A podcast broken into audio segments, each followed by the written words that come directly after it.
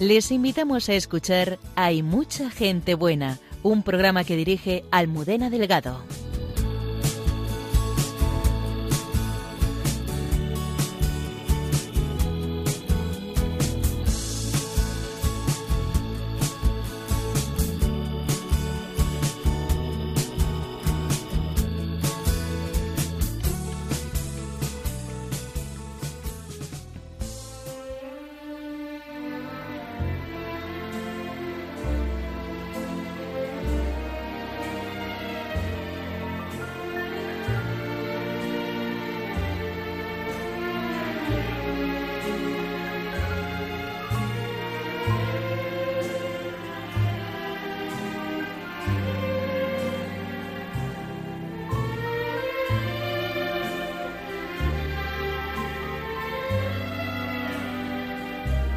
Buenas noches, bienvenidos una madrugada del viernes más al programa Hay mucha gente buena.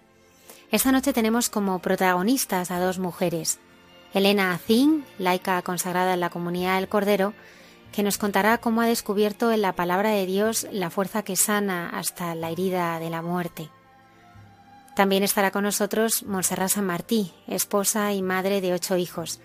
Hace 29 años sufrió una experiencia muy dura que superó gracias a su fe y ha querido plasmar en un libro. Hoy nos lo cuenta. El padre Miguel Márquez, provincial de los Carmelitas Descalzos, nos acompaña en su sección Dios nos hace guiños y la hermana Carmen y José Manuel en su diálogo en Entre tú y yo. Saludamos a Antonio Escribano desde el control y a Lola Redondo en las redes sociales. Comenzamos.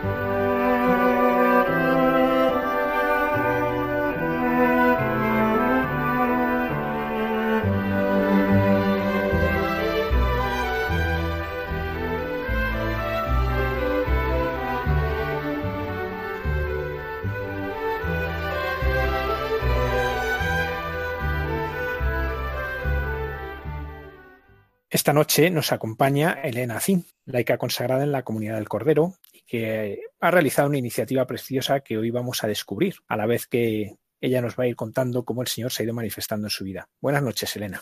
Buenas noches, Javier. Elena, para que te conozcan un poco nuestros oyentes, para ti, ¿la fe ha sido algo que has vivido siempre en familia? ¿Cómo te has, la has ido viviendo? Sí, la fe eh, la he recibido de mis padres y luego es una, ha sido una historia en la que el Señor se ha ido manifestando, ¿no? Siempre ha sido como un camino en el que cada vez como que he tenido más intimidad con Dios, ¿no? O sea, tengo hitos concretos, o sea, bueno, que ha marcado mi camino, ¿no? Voy a comentar algo que es que a mí me ha marcado mucho, es una historia que está casi como muy ligada a mi nacimiento y a mí me ha ayudado mucho como a comprender la vida, ¿no? Y también a Dios, ¿no?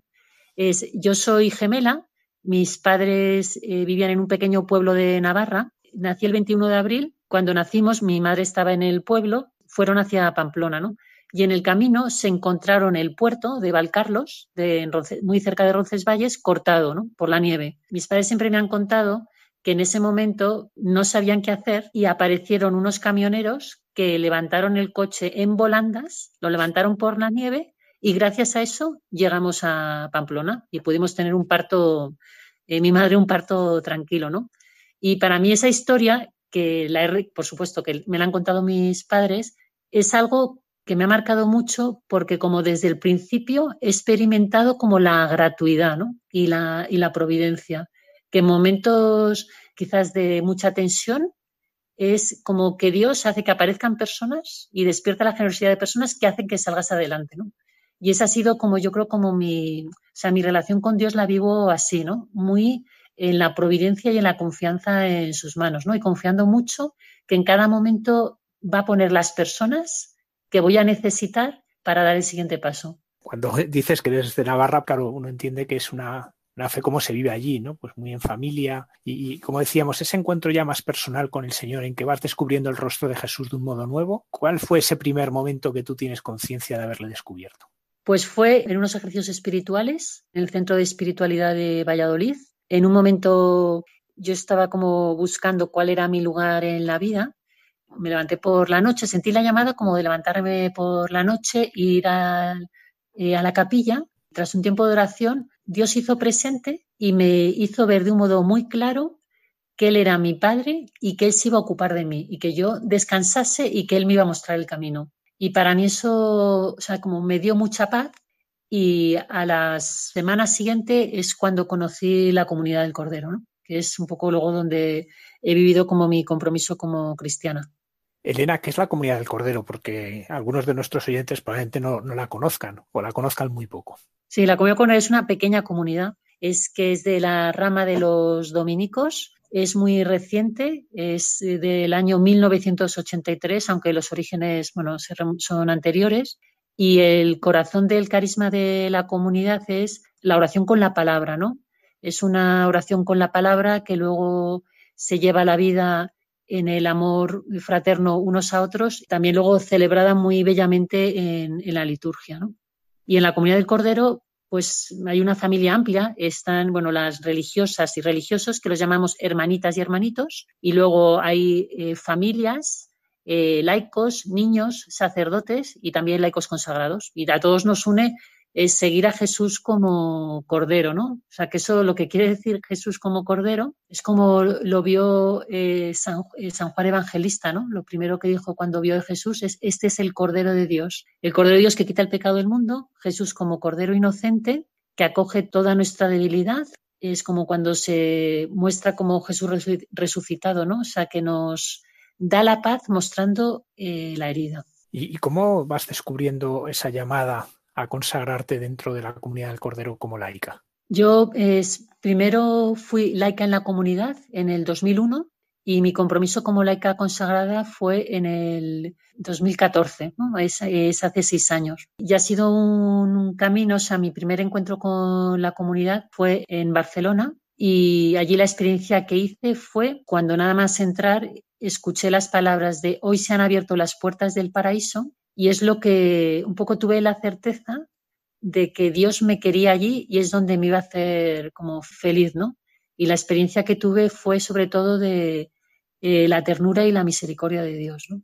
Que, bueno, que acogía como toda mi vida y toda mi historia. Y luego, en ese caminar con, con, la comunidad, yo, no es algo que yo pensaba, yo jamás hubiese pensado ser, bueno, tantas, como tantas cosas en la vida, ¿no? Que nunca hemos pensado que, y luego es, es, el camino que tomamos, ¿no? O sea, no era una cosa que yo había pensado, o sea, lo he recibido como una llamada del Señor a ser completamente suya y consagrándome a Él, ¿no? Si hay tiempo te puedo contar un poquito de la consagración, lo que sí, significa. Sí, por supuesto, por supuesto, cuéntanos. Yo, la vocación de laica consagrada es una vocación, o sea, yo la vivo también como algo que yo voy descubriendo y que se va eh, desvelando, ¿no? O sea, que cada vez como que siempre cada, o sea, como que cada día Dios me da a conocer lo que significa estar consagrada a Él. O sea, es un misterio que ilumina y en el que siempre hay novedad, ¿no? Siempre hay llamada dentro de la, llamada. Entonces, yo cuando me consagré, las religiosas en las hermanitas y los hermanitos en la comunidad, cuando se consagran, ellos se cambian de nombre. Y a mí eso me, encanta, me, me, gustaba mucho, porque al final el cambio de nombre lo que significa es también es como un, o sea, como una vocación, una llamada, ¿no?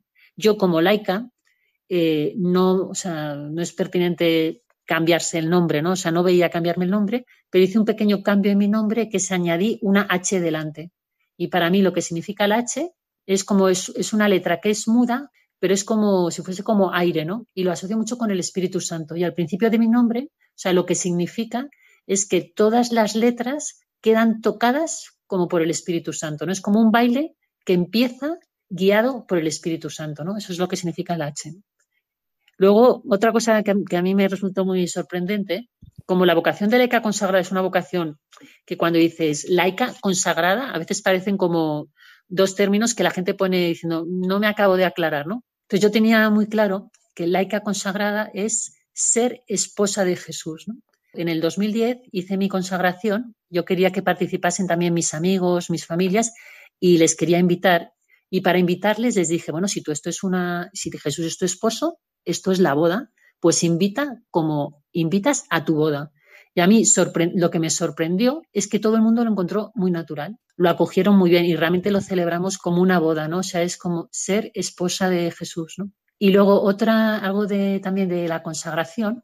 A los pocos días de consagrarme yo volví a Madrid y fui a la Plaza Jacinto Benavente, a una librería, y en la puerta había una persona pidiendo y me pidió eh, algo de dinero, ¿no? Entonces yo le dije, mira, no te voy a dar dinero, pero si quieres, vamos juntos al supermercado y compramos algo, ¿no? Entonces de camino, él me dice, eh, yo tengo diez hijos y me pregunta, ¿tú tienes hijos? Y yo le digo, sí, sí, tengo hijos. Y también tengo muchos, y además están en muchas partes del mundo. Y seguimos, nos acercamos y dices, entonces tú estás casada. Entonces, y, él, y le digo, sí, sí, yo estoy casada. Entonces me miraba así como un poco extrañado y ya cuando estábamos en la cola del supermercado, le dije, mira, mi esposo es Jesús y mis hijos son todas las personas del mundo. Y entonces él se sonrió, entonces me, me preguntó el nombre y me dijo, ¿cómo te llamas? Me le dije, me llamo Elena, con H. Y yo le pregunté su nombre y me dice, yo me llamo Constantino. ¿no?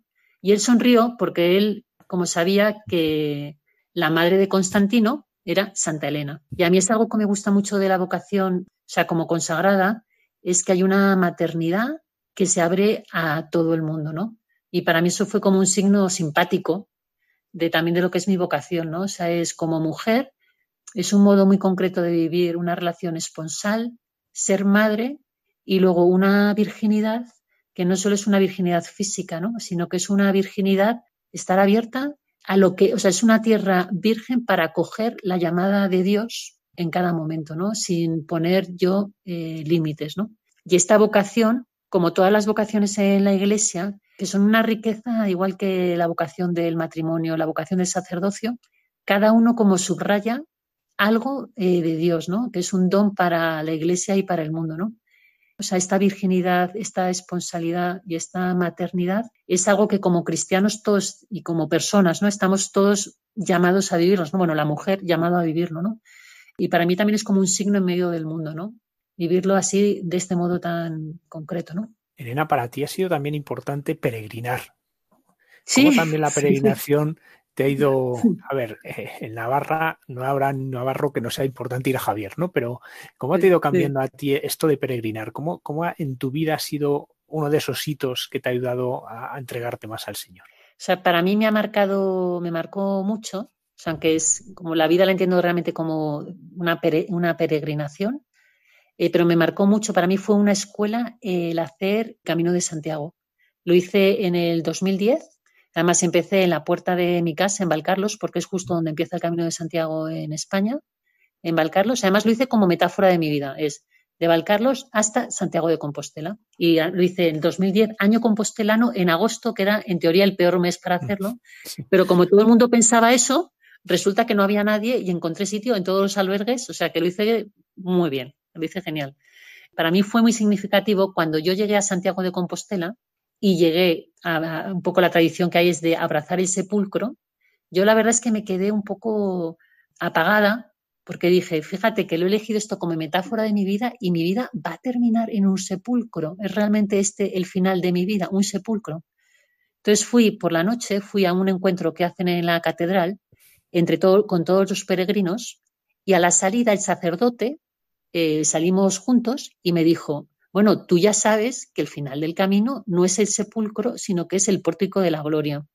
Ahora el pórtico es como súper famoso de, Santiago, pero en ese momento yo la verdad es que no lo tenía registrado, el pórtico de la gloria. Entonces fui al día siguiente al pórtico de la gloria y la verdad es que cuando vi la imagen de Jesús con un rostro muy sereno, bendiciendo con las dos manos las marcas de las llagas en las manos y luego toda en la arquivolta es los 24 instrumentos preparados para tocar, es que me eché a llorar de la emoción. Lloré, ¿no? O sea, lloré porque me di cuenta que realmente ese sí que era el final del camino, no solo de ese camino, sino el final de mi vida, que es ese encuentro con Dios, pero marcado con, con las llagas, que al fin es que al final es la muerte, es la victoria, se acoge la muerte y la vida triunfa sobre, sobre la muerte. Y a mí algo que me gusta mucho del camino es que cuando el típico sombrero de peregrino, que siempre vemos al apóstol Santiago, es con toda la aleta de atrás bajada, porque normalmente cuando caminas, sobre todo si caminas de día, el sol lo tienes de espaldas. Y el único momento en el que en el camino de Santiago que tú te giras y te pones de frente al sol, o sea, empiezas a mirar hacia el este, es cuando entras por el pórtico de la gloria a la Catedral de Santiago. Es que miras al sol cara a cara, ¿no? Es como que miras a Jesús cara a cara. Y todo el camino anterior ha sido solo ves como proyectado tu sombra adelante, que eres tú, pero no con una figura plena. Eres tú, pero es que hay rasgos que tú tampoco ni a veces como te confunde y no te reconoces. Y cuando llegas a Santiago, que es como en el final de la vida, miras cara a cara al sol y es una luz es en la que puedes leer toda tu historia y puedes acoger toda tu historia, ¿no? O sea, lo que significó fue un gran encuentro con Dios, ¿no? Y como ya ahora conozco más, también cómo va a ser el final de mi vida, ¿no? en cierto modo, pues fue una experiencia pascual, ¿no? Un paso importante que, te ayudó a mirar a esa Pascua definitiva. Pero ha habido otros acontecimientos en tu vida que te han marcado en este sentido, ¿no? De entender eh, la vida como Pascua, la vida como ese paso, camino a la vida eterna. Eh, ¿Cuál es e-, ese, otro momento, ¿no? Que en la muerte de una de las hermanitas que, tanto te ayudó? Sí. Bueno, fue, eso fue como el detonante que me llevó a poner en marcha María Puerta del Paraíso. Fue el 24 de marzo del 2018 es cuando viví cómo se acompañaba en la comunidad del Cordero la muerte de la primera hermanita que moría en la comunidad, ¿no? Entonces lo que ocurrió es que eh, la hermanita, la hermanita Reginal, murió justo cuando en la comunidad se empezaba a celebrar la Pascua. Y lo que mm, vivimos es que los mismos gestos y palabras que con la que vivíamos la Pascua de Jesús iluminaban eh, la Pascua de la hermanita. O sea, por ejemplo, cuento una cosa muy concreta. O sea, la hermanita Regina, cuando una persona muere, lo que se hace es preparar el cuerpo, ¿no? Hay una limpieza del cuerpo. La hermanita Reginal murió justo cuando acabamos de celebrar un oficio que es de la unción de Betania, donde María unge el cuerpo de Jesús. Cuando tú contemplas ese gesto de limpiar un cuerpo, estando habitada por la palabra y por el gesto de la unción del cuerpo de Jesús, lo que estás descubriendo es que tú no solo estás limpiando un cuerpo, estás ungiendo un cuerpo y lo reconoces como parte del cuerpo de Cristo que ha sido habitado por el Espíritu Santo y que está llamando a la resurrección.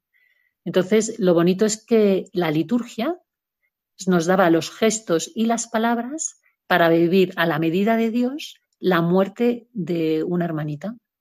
Cuando digo una, entonces a mí eso me impresionó tanto porque vi a Jesús como que realmente Jesús quiere que nuestra Pascua la vivamos a la luz de su Pascua. Y eso mm, para mí fue tan consolador, tan bello, que sentí un impulso muy grande de poder ofrecer eso eh, a todo el mundo, ¿no?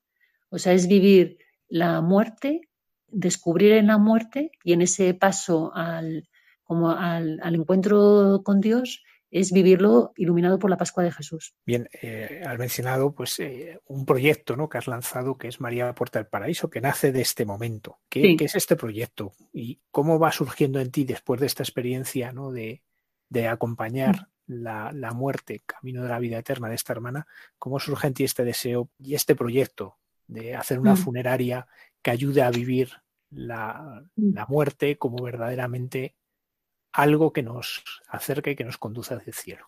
Bueno, he de decir que lo primero, o sea, es un proyecto en el que me siento muy llevada por Dios y lo que, lo que me confirma, me lo confirma, es que yo he intentado, he empezado por cosas que luego no han salido y lo que he descubierto es porque el camino era otro, ¿no? O sea, yo cuando pensé, tengo que montar una funeraria, lo primero que me puse a montar es toda la estructura jurídica, es buscar local, el, o sea, como primero me ocupé como de lo externo, entonces, y hubo un momento que ahí me di cuenta que el corazón del proyecto primero era un camino, o sea, la propuesta de vivir la muerte con un sentido pascual.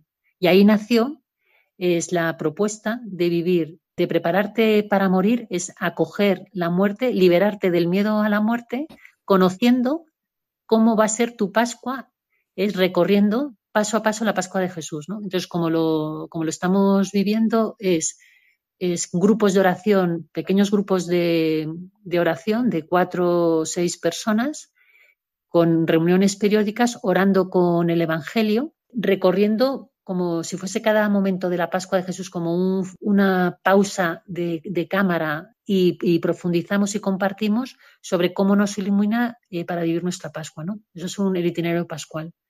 Y luego ya en concreto, en el estado de emergencia sanitaria que estamos viviendo, y sobre todo cuando fue el punto álgido de la COVID, es pusimos en marcha ya lo que es propiamente también un servicio funerario, ¿no? Un servicio funerario vivido con un sentido pascual. En primer lugar, ¿cómo surge el nombre? Vamos a ir por pasos. ¿Cómo surge el nombre? ¿Cómo surge este Javier, te agradezco porque yo a veces que me vayas así como marcando y poniendo foco, porque a veces puedo decir muchas palabras seguidas que yo tengo muy asumidas y no, o sea, que, gracias. Es el nombre de María Puerta del Paraíso surgió es, porque esta iniciativa nació en el 2018 y en Madrid era año, el, don Carlos Osoro se lo abrió como, el, era el 25 aniversario de la Almudena y fue año mariano. Y luego yo tenía también muy presente el año anterior, en el 2017, cuando el 13 de mayo del 2017 ganó Eurovisión eh, Portugal.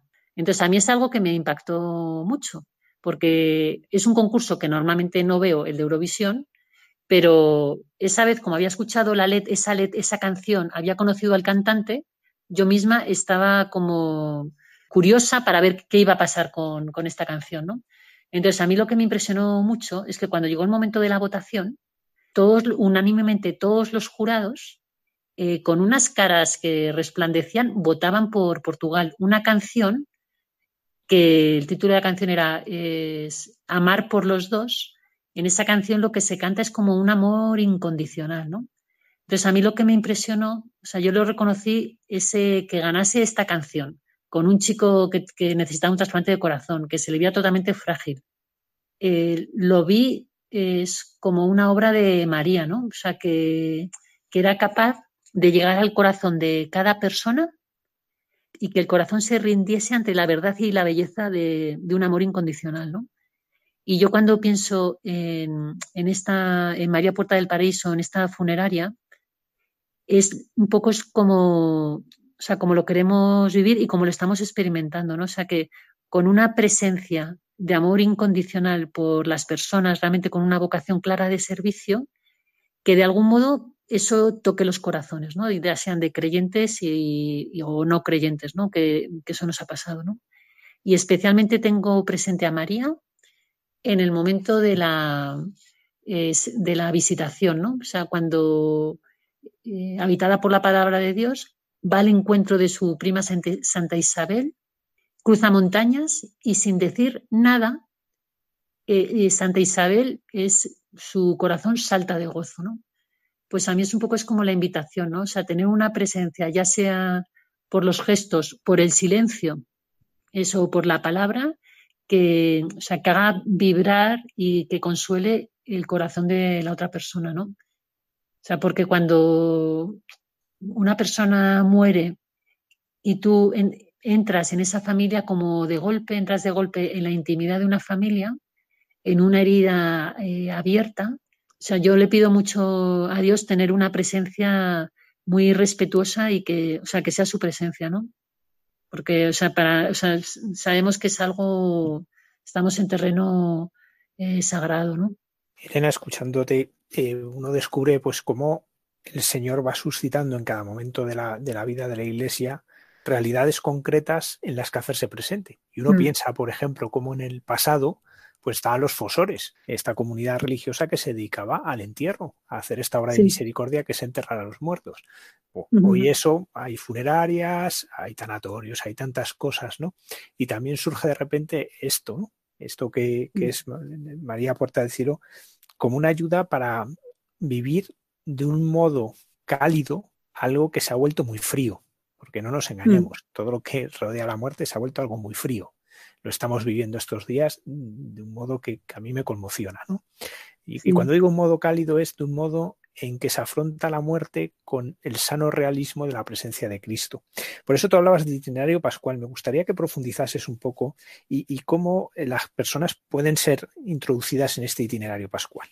El itinerario pascual es, mm, o sea, en lo que está inspirado es, es es en la Pascua, cómo se vive en concreto en la comunidad del Cordero, que es uno de los momentos fuertes de oración dentro de la comunidad, y, es, y, está inspirado en, la liturgia, ¿no? que es una liturgia que no ha inventado la comunidad del Cordero, sino que al final es la liturgia de la Iglesia, tanto de Oriente como de Occidente. Entonces ahí se ha descompuesto, es como algo, cuando algo lo amas mucho, lo quieres mucho, e-, eres capaz como de, quieres como conocer el detalle y lo descompones como en los momentos, ¿no? Entonces, en la comunidad del Cordero casi se celebran durante la Semana Santa, puede ser como 20 oficios distintos y cada uno está enfocado en un momento de la Pascua que vivió Jesús, ¿no? Y tiene sus propios iconos, sus propios evangelios, ¿no?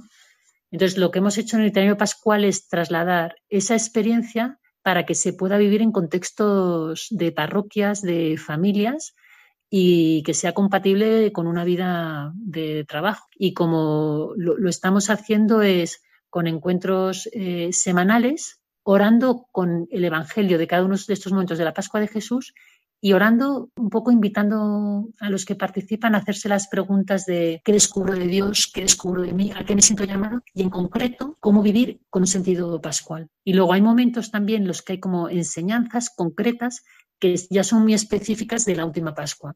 Pues, por ejemplo, la unción de enfermos, eh, hablar también del tema de la sedación, cómo velar. Y entonces, es un poco, lo que hacemos es que cada persona tiene como un pequeño cuaderno que queda luego eso como testamento espiritual.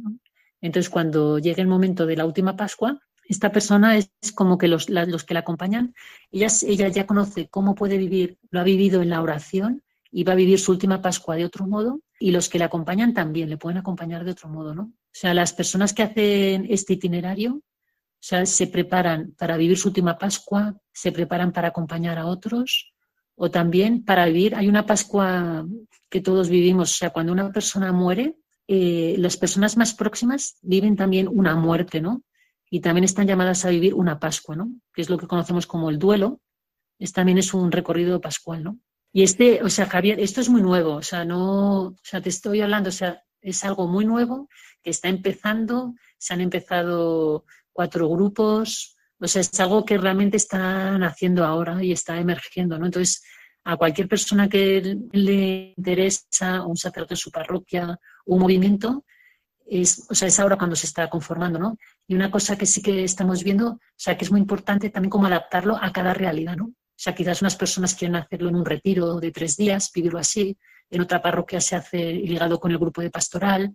No sé, o sea, que hay muchas, muchos modos concretos de vivirlo. Y, luego es muy bonito porque... Sí, no, no, sí, sí, sigue. Con una familia que vivió parte de este itinerario y luego falleció eh, su madre, fue muy bonito porque cuando me llamaron, yo les acompañé y fue precioso porque me, llamaron por teléfono y me dijeron, Elena, ¿podríamos tener como tres iconos concretos de la Pascua de Jesús, que era la, cruz de San Francisco de Asís, otro icono que hay muy bonito que es el descenso de Jesús al abismo, o sea, cuando baja Jesús y nos rescata cada uno, y luego el icono de los ojos que nunca duermen, que es cuando María vela en la noche, ¿no?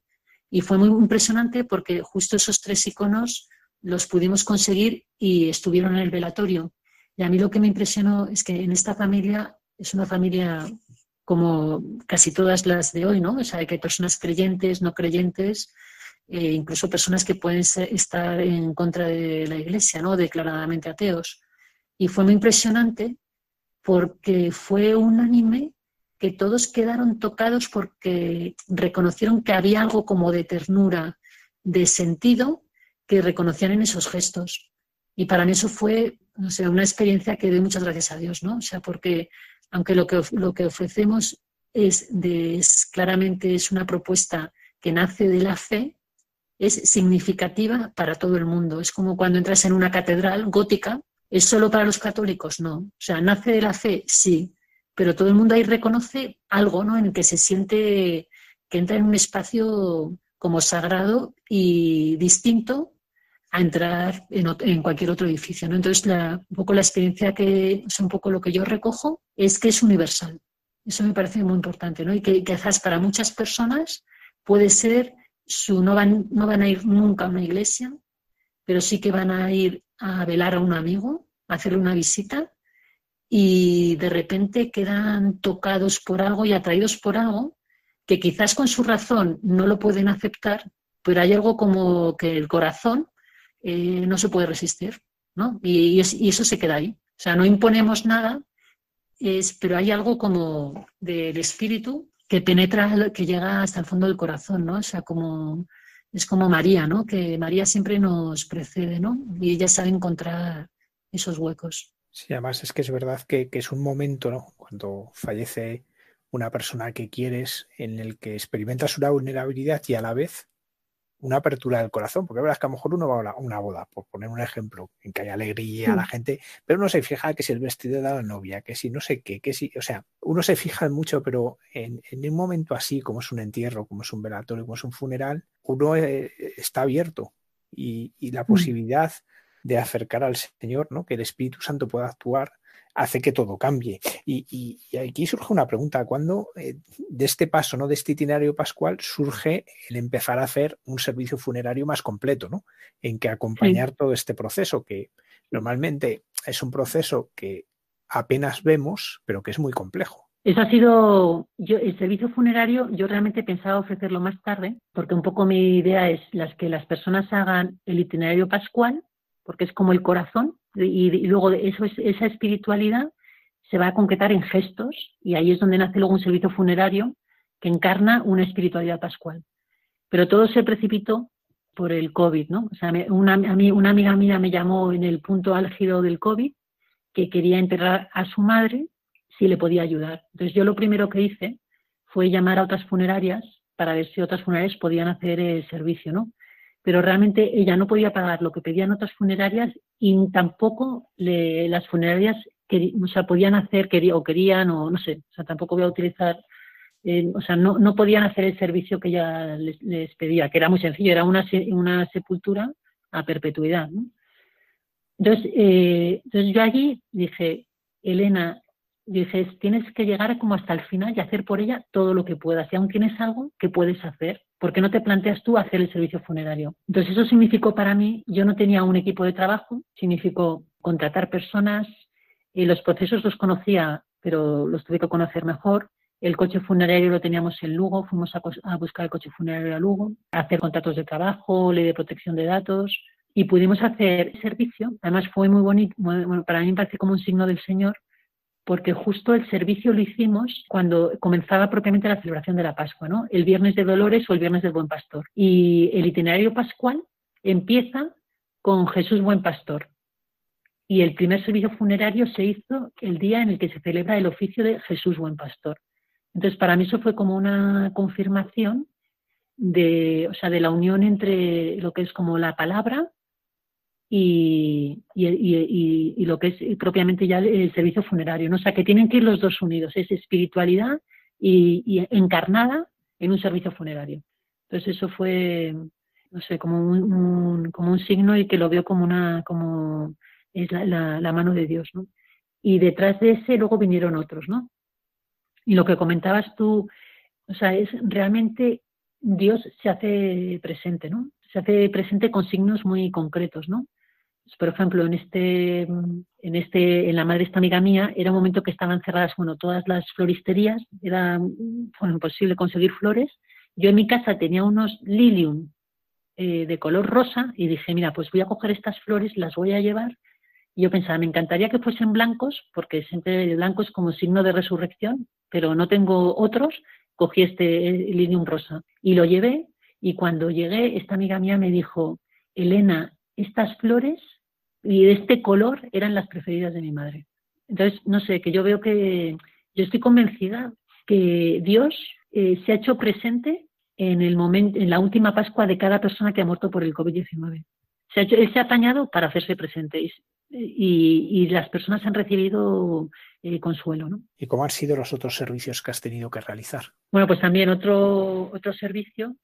Bueno, fue una persona, se llamaba Isaac, y, esa, y en esa yo tenía ese, digo el nombre porque es, para lo que voy a contar es, por la mañana nosotros habíamos celebrado, como parte del oficio, se había leído una lectura de cuando Abraham ofrece a su hijo Isaac. Entonces yo, la verdad es que estaba mucho, tenía mucho en la oración, que el hijo de, Isaac, como que hiciese, eh, y la familia, que pudiesen hacer el gesto de entregar a su padre en manos del padre, ¿no? O sea, porque hay algo o sea, cuando una persona muere, eh, la familia eh, voluntariamente, es muy importante es hacer ese paso de entrega voluntaria eh, de, la, de, tu familiar en, en, confianza en las manos de Dios. Es un paso como muy difícil y hay un combate muy grande, ¿no?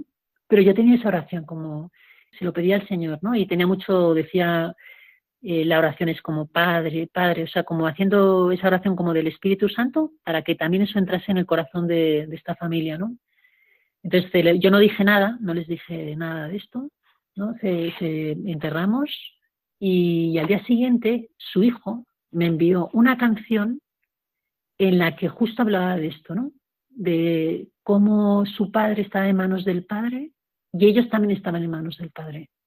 Entonces, para eso fue como, se me di cuenta, es que el espíritu es el mismo espíritu que habita los corazones, ¿no? Y, él es el que clama. Luego vi otras cosas preciosas, ¿no? Pues yo cuando empezó todo, eh, bueno, te voy a contar algo que te va... O sea, el tema de para elegir el equipo, ¿no? O sea, yo, el equipo, eh, las personas las buscamos de un día para otro, ¿no? Entonces, ¿dónde buscas? Son dos conductores y una persona más para todas las partes, eh, toda la parte administrativa, ¿no? Entonces, yo como lo pensé, o sea, dije, ¿a quién puedo llamar? Entonces me acordé de una amiga mía que tiene una floristería y es una persona como amiga conocida y yo sé que esta persona suele llevar flores eh, cuando hay alguna fiesta, ¿no? O sea, y además que tiene unas rosas, que yo las reconozco, sus rosas, porque es que son preciosas, ¿no? Entonces regala flores. Y me acordé que, te, que, que, me había hablado que su marido eh, estaba buscando trabajo. Y dije, bueno, esta persona puede ser como la persona, ¿no? Este gesto de gratuidad hacia Dios es, me marca como una pista, ¿no? Entonces le llamé y así fue como encontré las personas, ¿no? Y son, y han resultado ser un equipo buenísimo, ¿no? O sea, el conductor era una persona del camino neocatocumenal, eh, recién llegado de una familia de misión en China, que él dentro de la comunidad él canta y canta muy bien y eso ha permitido que en determinados servicios él haya podido cantar una canción preciosa que hay de un Ave María, ¿no?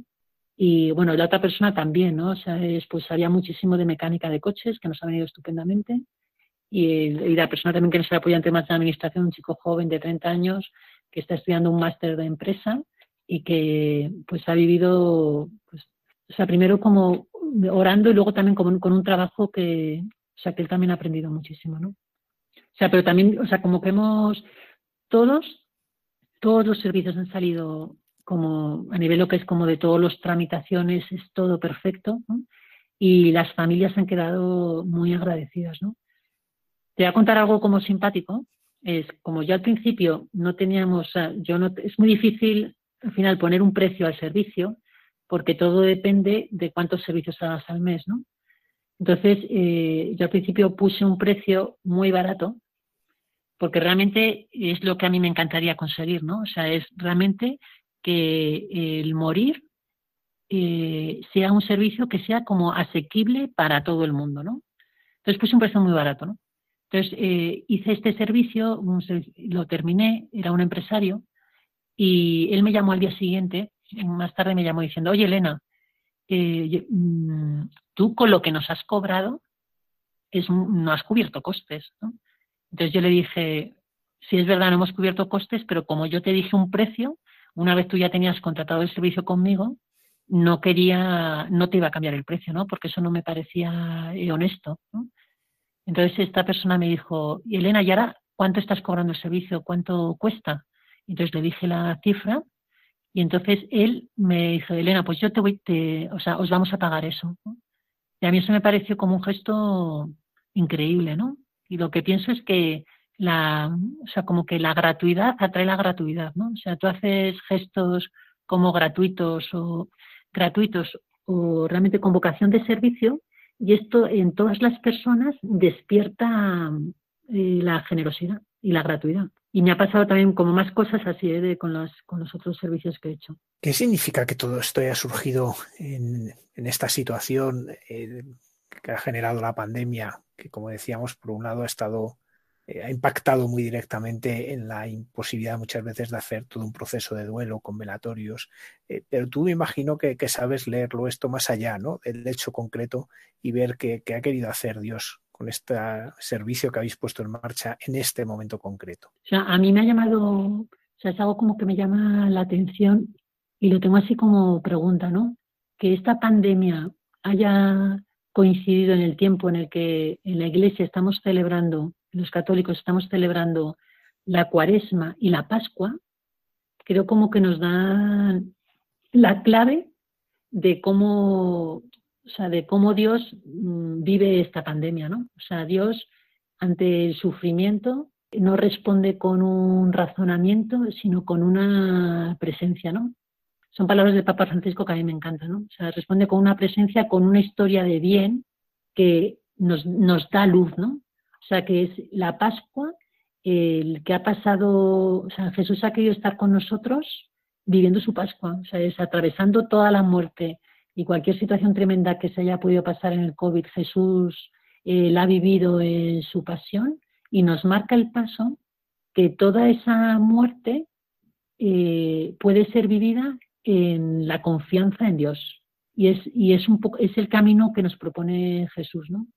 Y como es tan, tan sobrehumano, se ha querido poner a nuestro lado, ¿no? O sea, por eso ha querido vivir toda la, toda la pasión, ¿no? A mí me, cuando comenzamos como el itinerario pascual, lo he comentado, ¿no? Empieza con Jesús buen pastor, pero es un Jesús buen pastor que tiene las marcas de la cruz, ¿no? Eh, en las manos se ven las, las huellas de los clavos, ¿no? Entonces Él recorre con nosotros este camino y nos acompaña nosotros teniendo la certeza de que él lo ha recorrido y de que conocemos cuál es el final, ¿no? O sea, que el final es la, resurrección, ¿no? Y el abrazo del Padre. Elena, esto eh, precisamente es eh, una parte de una misión de laicos, ¿no? Y hecha por laicos. Eh, ¿Cómo lo vives tú esto? ¿Cómo se entronca en, esta vocación consagrada dentro del ser laico? Esta iniciativa, a mí lo que me gusta, creo que más que una iniciativa de laicos, es una iniciativa de comunión grande entre de iglesia en la que juegan un papel, juegan, participan religiosos. Todo esto nació el corazón es de una experiencia eh, de fe de una comunidad religiosa, hermanitos. Luego es los sacerdotes, nos han acompañado en todos los servicios, han estado los sacerdotes eh, eh, acompañando a las personas, ¿no? Entonces a mí me gusta mucho verlo y creo que es que, o sea, me encanta verlo, es como una iniciativa de comunión de la diversidad tan rica que hay en la Iglesia, ¿no? Diversidad que incluye laicos, religiosos, sacerdotes, diversidad que incluye es pobres y ricos, ¿no? En los servicios que hemos hecho hay personas que tenían dificultades para pagar y nos hemos apañado para que puedan tener el mismo servicio. Diversidad de creyentes y no creyentes, ¿no? Entonces a mí esto, no sé, yo lo que estoy viviendo, o sea, mm, lo que estoy viviendo es como comunión de carismas. O sea, no lo veo solo como una iniciativa de laicos o de un laico consagrado. Dentro del equipo había personas que eran familias, hay un chico joven, El primer grupo lo íbamos a ir también con la pastoral de una parroquia, que eran sobre todo gente mayor. Entonces me gusta mucho que sea, es de, yo siento como esta iniciativa es una iniciativa de iglesia, de iglesia. y, para todo el mundo y donde todo el mundo tiene algo que contribuir, ¿no? Elena, ¿y cómo uno puede contactar con María Puerta del Paraíso? Tenemos una web que es mariapuertadelparaíso.org Luego también un número de teléfono que no sé si quieres que lo dé. Lo pondremos en las mm. redes sociales, sí. Perfecto, vale. Pues el, número de, teléfono, que por ahora es mi número personal, ¿sabes? Digo, porque esto es como... Ha nacido hace cuatro semanas. Sí, o sea, yo cuando me llaman por teléfono no sé si me llaman a nivel personal, si me llaman por la funeraria. bueno, pero es así, es así como empiezan todas las cosas, ¿no? O sea, a mí la parte es como de empezar algo nuevo. Bueno, más que empezar algo nuevo, creo que lo formularía de algo distinto. Yo creo que esto tiene algo como de vida propia y yo soy más como una especie como de comadrona, ¿sabes? Que le estoy ayudando eh, a nacer, ¿no? y, y luego por correo, es mariapuertadelparaíso.gmail.com, sí. Y yo estoy encantada, no sé, o sea, de Javier, de, poder haber hecho esta entrevista, ¿sabes? Y como que, que yo lo vivo como una misión, si alguien más escuchando esto se siente como llamado eh, a participar, pues, mm, o sea, si le inspira a Dios y la Virgen, vamos, mm, lo, acojo, ¿no? Pues muchísimas gracias, Elena, mm, por esta entrevista, por tu tiempo y también por esta iniciativa tan preciosa, que es verdad que, como dices, es una iniciativa más en un largo proceso que ha sido vivir esta obra de misericordia, que es enterrar a los muertos y que en la vida, a lo largo de la vida de iglesia, como recordábamos antes, se ha manifestado de tantas maneras. Y que hoy se manifiesta de este modo fresco, de este modo orante de este modo en que la palabra de Dios nos acompaña. Muchísimas gracias, Elena. Sí, Gracias, Javier, a vosotros.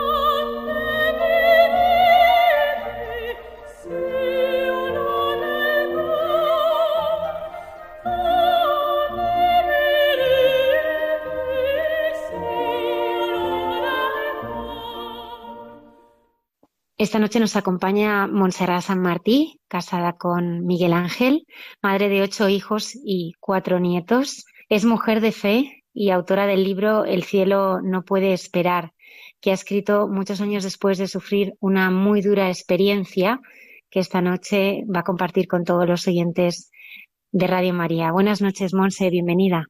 Buenas noches, Almudena. Encantada de estar aquí en tu programa. Gracias por la invitación. Gracias a ti, Monse. Monse, ¿tú siempre has tenido fe? Pues mira, sí, la verdad es que sí. Yo los recuerdos que tengo primeros de mi infancia son las de vivir, los de vivir la fe a diario en casa. Desde bien pequeña eh, me acuerdo de asistir a misa con mis padres los domingos. Ellos eran de misa diaria, pero nosotras íbamos, mis dos hermanas y yo, con ellos el domingo a la misa y era un momento muy, muy especial. También, también rezábamos el rosario en casa juntos con mis papás y mis hermanas, mis padres. Y bueno, yo tengo un recuerdo muy especial de mi padre. Mm, era una persona, los dos, eh, los dos han sido personas de mucha fe. Mi madre muy piadosa, pero mi padre era un ser espectacular. bueno, quizá a veces uno idealiza, ¿no? Cuando es niño, pero sí que es verdad que tengo recuerdos preciosos de mi padre rezando el rosario con un recogimiento muy grande, con su rosario color café en las manos y era un hombre realmente, luego como eh, falleció cuando yo tenía ocho años, pues a mí son cosas que se me han quedado como muy grabadas, ¿no? Ya digo, en casa se vivía la fe con mucha naturalidad. Y esto fue lo que, lo que me llevó a, creer profundamente en Dios y a confiar en Él desde que tengo uso de razón. Y a mis padres, como digo, les debo esa fe primera y a mis hermanas que como eran un poco más mayores que yo, pues mm, fueron como las que me acompañaron también en este, en este caminar, ¿no? Eh, también tengo muy, muy grato recuerdo de mi colegio, del colegio primero al que asistimos también las tres hermanas, que era eh, de las monjitas eh, paulas y se llamaba San Rafael. Eh, era como una prolongación de mi casa, el colegio, porque allí vivimos la fe también, pues mm, de una manera entrañable. Yo, guardo recuerdos preciosos de, de, aquel tiempo. ¿no? Recuerdo una Navidad que me asignaron el papel de, Virgen María en la, en audita de teatro que hacíamos, ¿no? El papel más codiciado de todas las niñas, pues me lo, asignaron y bueno, tengo ese recuerdo, ¿no? También recuerdo pues los meses de mayo, el mes de María, cómo nos enseñaban pues a rezarlo. Yo nunca jamás me he olvidado de las oraciones del mes de María y éramos bien pequeñas, ¿no? Dime, dime. Monte, eres madre, fíjate, de, ocho hijos y además tenéis tu marido y tú ya cuatro nietos. Como madre de tantos hijos, ¿qué, qué ha sido para ti vivir la maternidad? Bien, a, mí siempre me ha traído ser madre, ¿no? Siempre me atrajo desde bien pequeña eh, ser madre. Y de hecho, yo estudié, estudié auxiliar de enfermería y estudié jardín de infancia por eso, ¿no? Porque a mí siempre me atrajo. Bien, pues para mí la maternidad te diré que, es un misterio, ¿no? Es un, regalo de Dios. Porque mira, que todo un Dios creador se fíe de nosotros, de sus criaturas, para regalarnos nuevos seres, ¿no? Nuevos hijos, es algo que todavía cuesta de explicar, ¿eh? Y soy madre de ocho hijos y como dices, abuela de, cuatro nietos, ¿no? Pero es, es algo que, es incomprensible a la mente humana, ¿no? Como, como pues Dios mm, te implica en esa, en esa labor creadora, ¿no? Implica también mucha responsabilidad, pero sí es algo que, que lo llevo, que lo llevo desde siempre. Por eso cuando nosotros nos casamos, ya de novios, pues eh, quisimos crear una familia cristiana, ¿no? Y por tanto, abiertos a la vida. O sea, jamás pusimos barreras a, lo que Dios quisiera hacer de nosotros. Lo teníamos muy claro eso, ¿no? Que, que nosotros íbamos a, a, entrar en el plan de Dios, pues en lo que Él quisiera. Y bueno, y Dios quiso, pues, que tuviéramos eh, diez hijos en realidad, porque aunque aquí tenemos ocho, em, luego mm, Miguel Ángel que falleció y después tuve un aborto espontáneo, o sea que en realidad son diez hijos. Monse, hace 29 años sufristeis eh, una experiencia muy dura que has plasmado en el libro El cielo no pudo esperar. ¿Por qué, Monse, no escribir antes? ¿Qué te ha motivado a hacerlo ahora? ¿Y qué tipo de libro es? Pues mira, la verdad es que yo nunca había pensado en escribir un libro y menos de, lo que, de lo que finalmente he tenido que escribir, ¿verdad? A mí me gusta escribir, siempre he tenido facilidad para ello, pero sí, es verdad que 29 años después de la muerte de mi hijo primogénito, Miguel Ángel, lo hice y fue sobre todo movida por el deseo de, de ayudar a otras personas que estuvieran pasando por una situación similar a la que nosotros vivimos. Y bueno, en este caminar pues tuve, tuve una ayuda eh, que fue el padre Leonel Fernández, que es quien me acompaña espiritualmente. Esto lo explico en el libro, ¿no? Él me animaba a escribir pinceladas de, de lo que me había pasado desde la visión pues de fe, ¿no? Y me, me, animaba a hacerlo en redes sociales, pero yo nunca lo puse por escrito en redes sociales, como que no me acababa de decidir, ¿no? Y el detonante final eh, fue que mm, tuve un sueño, tuve un sueño que lo, explico en el libro, no quiero adelantarlo porque me gustaría mucho que los lectores lo, pudieran leer, ¿no? Pero sí puedo decir que fue un sueño tan real que cuando, cuando me ocurrió yo me levanté como si lo acabara de vivir aquello. Recuerdo caras de personas, aún las tengo en mi mente, ya han pasado bastante tiempo y, bueno, eh, aquel sueño realmente era como una llamada de Dios. O sea, para mí fue eh, como, como que Dios me estaba diciendo, escríbelo porque hay mucha gente que necesita unas palabras, necesita un consuelo. Y cuando hablé con el padre, él me dijo que sí, me alentó muchísimo a, escribirlo.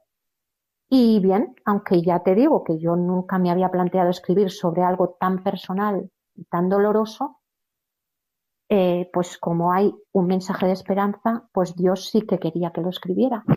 Y al final, pues aquí estamos, ¿no? Oye, Monse, hay que tener cualidades muy excepcionales para escribir un libro. Mira, yo creo que hay que tener sobre todo, sobre todo, deseos de hacerlo, lo primero. Uno puede tener mm, cualidades y no escribir, ¿no? Querer es poder. Yo, por ejemplo, pues porque Dios así lo quiso, mm, tengo facilidad para escribir, porque nos viene de familia. En mi caso, por ejemplo, mi padre eh, era escritor, escribía prosa, escribía verso, al igual que sus hermanos, mis tíos, mi tía Nieves y mi tío Antonio. Y fíjate que es curioso que mi tío Antonio se casó, tiene hijos, y, mi padre también. Y tanto mis primos como mis hermanas y yo tenemos este don, o sea que es una cosa que no es que la hayamos trabajado y tal, sino simplemente que es una cosa que nos viene pues como, como algo, como un don realmente, ¿no? Entonces, em, sí que es verdad que, esa facilidad ayuda y es muy bueno porque te ayuda a plasmar muy bien las ideas y a que otros pues puedan comprender tus sentimientos. Pero yo le diría a la gente que, que tenga algo que escribir, algo importante, que no se desanimen si no tienen esa facilidad, porque lo importante es que tengan el deseo de hacerlo y seguro que encontrarán que les pueda ayudar, que les pueda orientar. Pero lo importante es dejar ese testimonio. Si hay un testimonio de fe y hay un testimonio que contar, pues vale la pena. Yo creo que querer, querer es poder. Monse, el título El cielo no pudo esperar. ¿Qué, ¿Qué significa este título para ti? Bueno, este título, fíjate que le estuvimos dando muchas vueltas al nombre que le queríamos poner al libro, ¿verdad? Y, fíjate que fue mi marido el que, el que dijo este, este título y todos nos quedamos en casa como diciendo, sí, este es el título, porque claro, mi hijo murió cuando tenía tres años de edad. Era como que realmente el cielo lo quería, ¿no? El cielo quería que estuviera ya eh, con el Señor, ¿no? Por lo tanto, mm, yo creo que, fue un título como muy acertado para todo lo que explicamos o lo que explico en él, ¿no? Viene a ser como un resumen, un resumen muy claro de lo que se quiere expresar en el libro. Bueno, yo creo que es que todavía no he explicado eh, de qué falleció mi hijo. Mi hijo falleció de un accidente. Siempre, siempre cuando me preguntan, pues fue de una forma accidental, ¿verdad? Eh, bien, mi hijo falleció, eh, se nos ahogó en la piscina de casa. Entonces, fíjate que acabamos de mudarnos a esa casa prácticamente hacía un mes. Era un día, además, muy feliz porque estábamos toda la familia en casa. Estaban abuelos, tíos, estábamos mucha gente. Y bueno, lo que pasa en estos casos, que unos por otros y, en un momento determinado mi hermana me dice, Ponce, hace un poquito que no veo al niño. Bueno, yo ahí sentí francamente, o sea, yo fui directa a, la piscina, ¿no? Entonces, eh, la verdad, mm, puedo decir que eh, sentí como que el mundo se me venía abajo, ¿no? fue una reacción de, persona que se queda mm, pues sin saber qué hacer, francamente sin saber qué hacer. El que tomó un poco más la iniciativa, pone un poco, no, mucho, fue mi esposo. Él fue muy valiente. Él le practicó el, boca a boca. Y, bueno, eh, recuerdo aquel momento, pues, pues todavía me impacta, ¿no? es, es algo que creo que, llevaremos siempre en nuestro corazón. Mm, yo tenía dos niños mm, más pequeños que Miguel Ángel. Miguel Ángel tenía tres años, luego tenía a Ramón, que tenía un añito y medio, y tenía una bebé de, tres meses. Entonces, bueno, eh, Dios eh, siempre ayuda. A mí me ayudaba cada día el tener estos dos hermanos de, Miguel Ángel con los cuales yo pues tenía que mm, hacerme valiente, hacerme fuerte y sobre todo, sobre todo, pues la fe, ¿no? La fe, que es lo que siempre he dicho que me, salvó me salvó porque yo no sé qué hubiera sido de mí, francamente, ¿no? Y también de mi esposo. O sea, fueron momentos que los narro en el libro, fueron momentos bastante duros, años muy duros además. Fíjate que nosotros no nos pudimos cambiar de casa. Yo siempre que hubiera querido irme, porque yo me levantaba y veía la piscina y siempre estaba sufriendo porque mis hijos pues mm, enseguida quisimos que aprendieran a nadar, en fin, pero siempre teníamos, luego además he tenido muchos más hijos, ¿no? Y siempre tenía aquel sufrimiento, ¿verdad? Aquel, aquel sufrimiento de, de pensar que podría volverse a repetir, ¿no? Pero fíjate que fueron años de mucho crecimiento, de mucho crecimiento espiritual, de mucho aferrarme a Dios, ¿no? Y, y bueno, eh, pues el Señor permitió que de eso, de esa experiencia, luego surgieran cosas maravillosas después de muchos años, después de muchos años, cuando ya uno echa la vista atrás, entiende cómo el Señor ha ido trabajando en ti. Yo te explico la experiencia más mía, porque además el libro está narrado en primera persona, lo narro yo porque es mi experiencia, ¿no? Eh, yo, pues, eh, los sentimientos de mi marido quizá no los expreso tanto en el libro, expreso más mi vivencia, ¿no? Pero lo que el Señor hizo en mí fue que mm, hubo un crecimiento espiritual como persona, eh, como de, de, aceptación de la voluntad de Dios, ¿no? Que siempre quiere lo mejor para uno.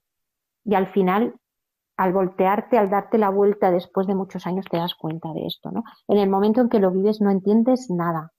A mí me costaba rezar hasta una Ave María. Yo lo he dicho muchas veces. O sea, yo, eh, mi oración era mm, la de aceptación de la voluntad de Dios. Esa era mi mayor oración durante mucho tiempo. Después, poco a poco, poco a poco, pues ya me fui soltando y ya volvió otra vez el esponjarse mi espíritu. Pero bueno, en casa rezábamos el rosario porque lo rezábamos juntos. Aquello de decir me sale rezar o me sale, no, era, era, me costaba muchísimo eh, poder rezar, pero no es porque no tuviera fe, es porque eh, estaba en una situación muy, muy, muy dolorosa en la que era un esfuerzo continuo el rezar. Pero ya te digo, mm, eso cambió y bueno, yo he podido hablar con otras personas que han pasado por, por circunstancias parecidas y cuando he hablado con ellas les he dicho, no te preocupes, eso es algo que pasará y desde aquí se lo quiero decir a cualquier persona que, pueda estar escuchando y que esté pasando por, una situación similar o, por alguna situación dolorosa, ¿no? Es un camino que hay que pasar, es como una purificación que el Señor permite, pero que después eh, vuelves a sonreír, vuelves a ser feliz, puedes rezar, puedes amar con todo tu corazón. Monse, ¿cómo es la relación de una madre con los hijos que tiene en el cielo? Mira, yo creo que esta es una gran pregunta. Eh, la certeza de tener un hijo, un hijo en el cielo te hace vivir esa separación con mucha paz y con mucha alegría, ¿no? De saber que ese hijo está eternamente con Dios y es feliz, ¿no? Y aunque los primeros años fueron muy dolorosos, yo nunca dejé de tener la paz que me daba conocer esto.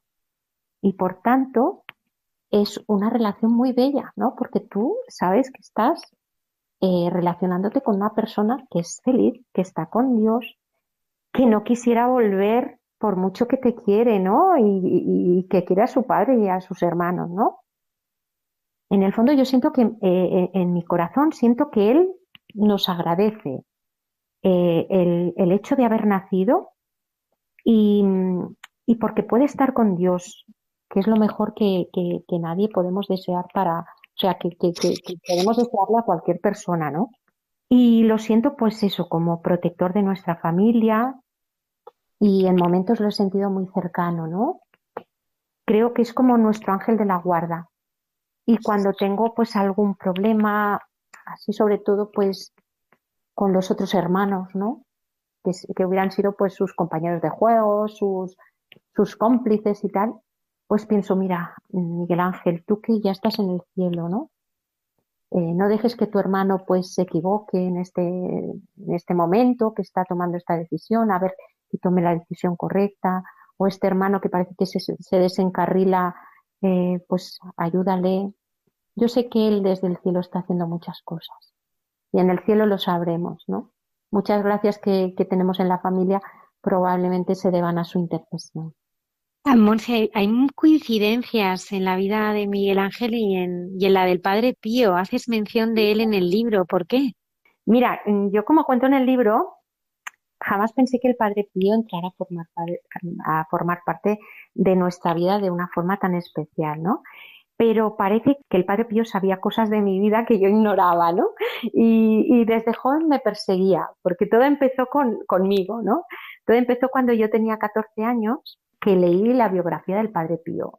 Tuve la oportunidad de escoger entre, entre varios libros y enseguida me lancé por ese, ¿no? No dudé en que quería leer el del Padre Pío y recuerdo que lo devoré, ¿no?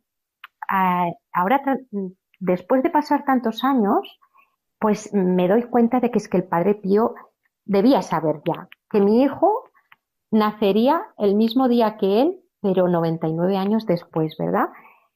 Y en el libro pues también cuento muchas anécdotas que nos han pasado con el Padre Pío.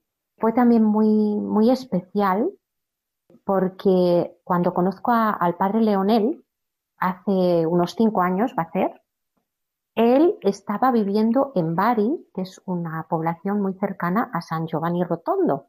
Y cuando yo empiezo a hablar con él y tal, eh, me comenta pues que ha estado en, viendo a San Pío de Pietrelcina, y me, alegré muchísimo y bueno, y surgió la posibilidad de que yo fuera a, a, visitar con él a San Pío, ¿no? Y bueno, en el libro ya digo, relato muchas cosas, muchas coincidencias, pero no me gustaría tampoco desvelar esta parte porque es bonita, ¿no? Eh, mm, de cosas que, que, que, han pasado en mi vida relacionadas con el Padre Pío, que yo creo que, que es que el Padre Pío pues sabía, ¿no? Que mi hijo nacería ese día y, y tenía algo especial ahí guardado para nosotros. Monse, tú dices que Dios no nos permite que llevemos un dolor mayor del que podemos cargar. Eh, a mí me gustaría que compartieras con nosotros eh, qué momentos de tu vida han sido dolorosos y crees que también han sido preparación para esa experiencia tan dura que tuvisteis que vivir tu marido y tú, como fue la muerte de tu hijo. Pues mira, sí, es verdad, yo sí pienso francamente que, que el Señor nunca nos va a hacer llevar una cruz más pesada de la que puedan llevar nuestros hombros. Eso lo tengo clarísimo. Y también es verdad que pienso que, que Él a lo largo de la vida te va dando cosas para que tú vayas madurando, ¿no?